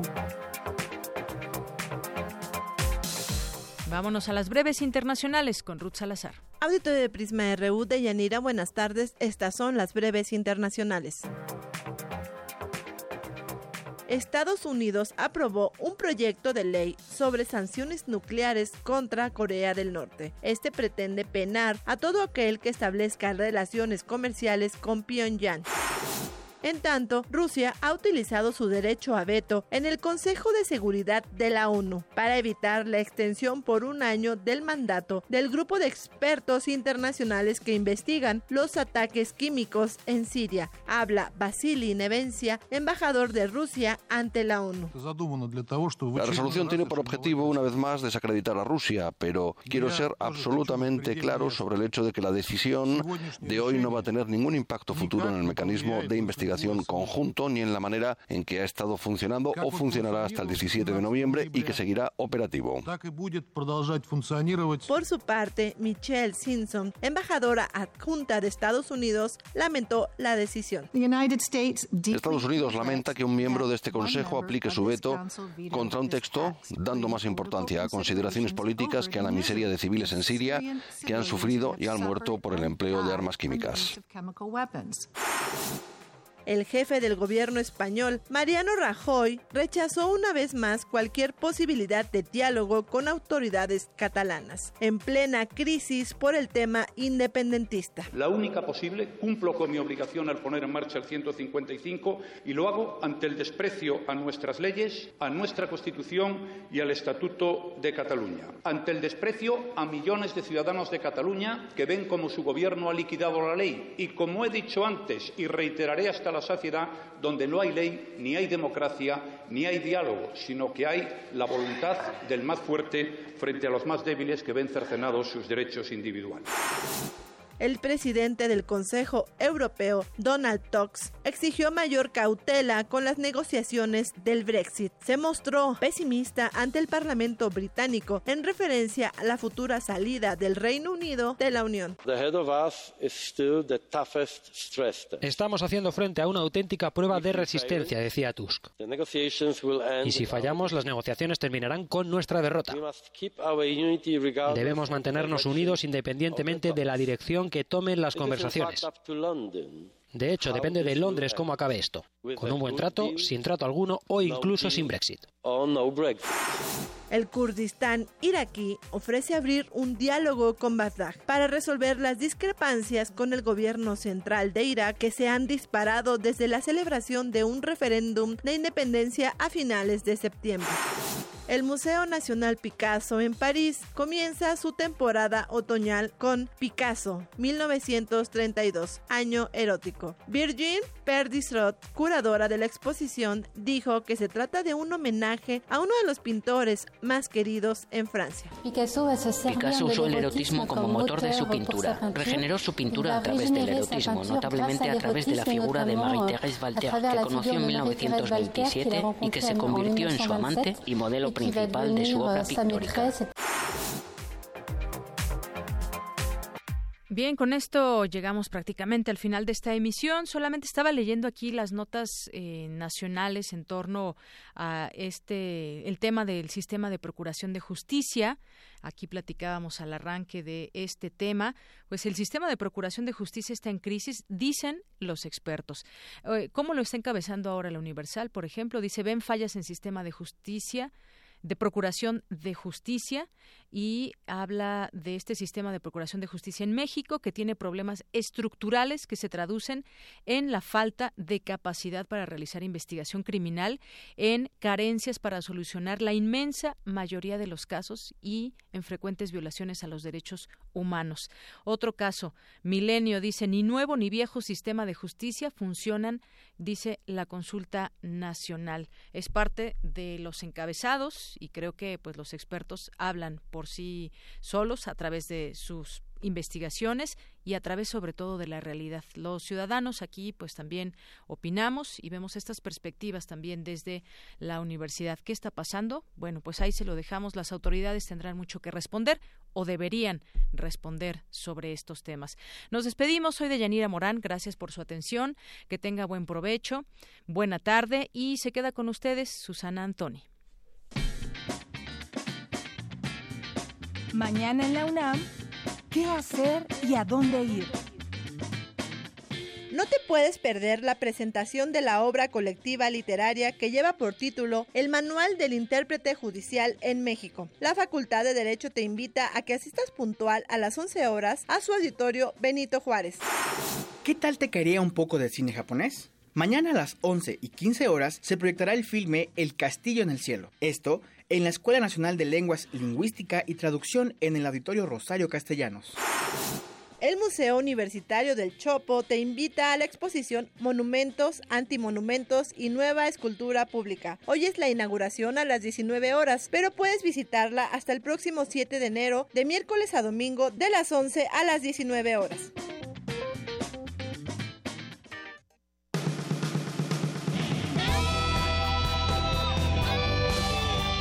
Prisma RU.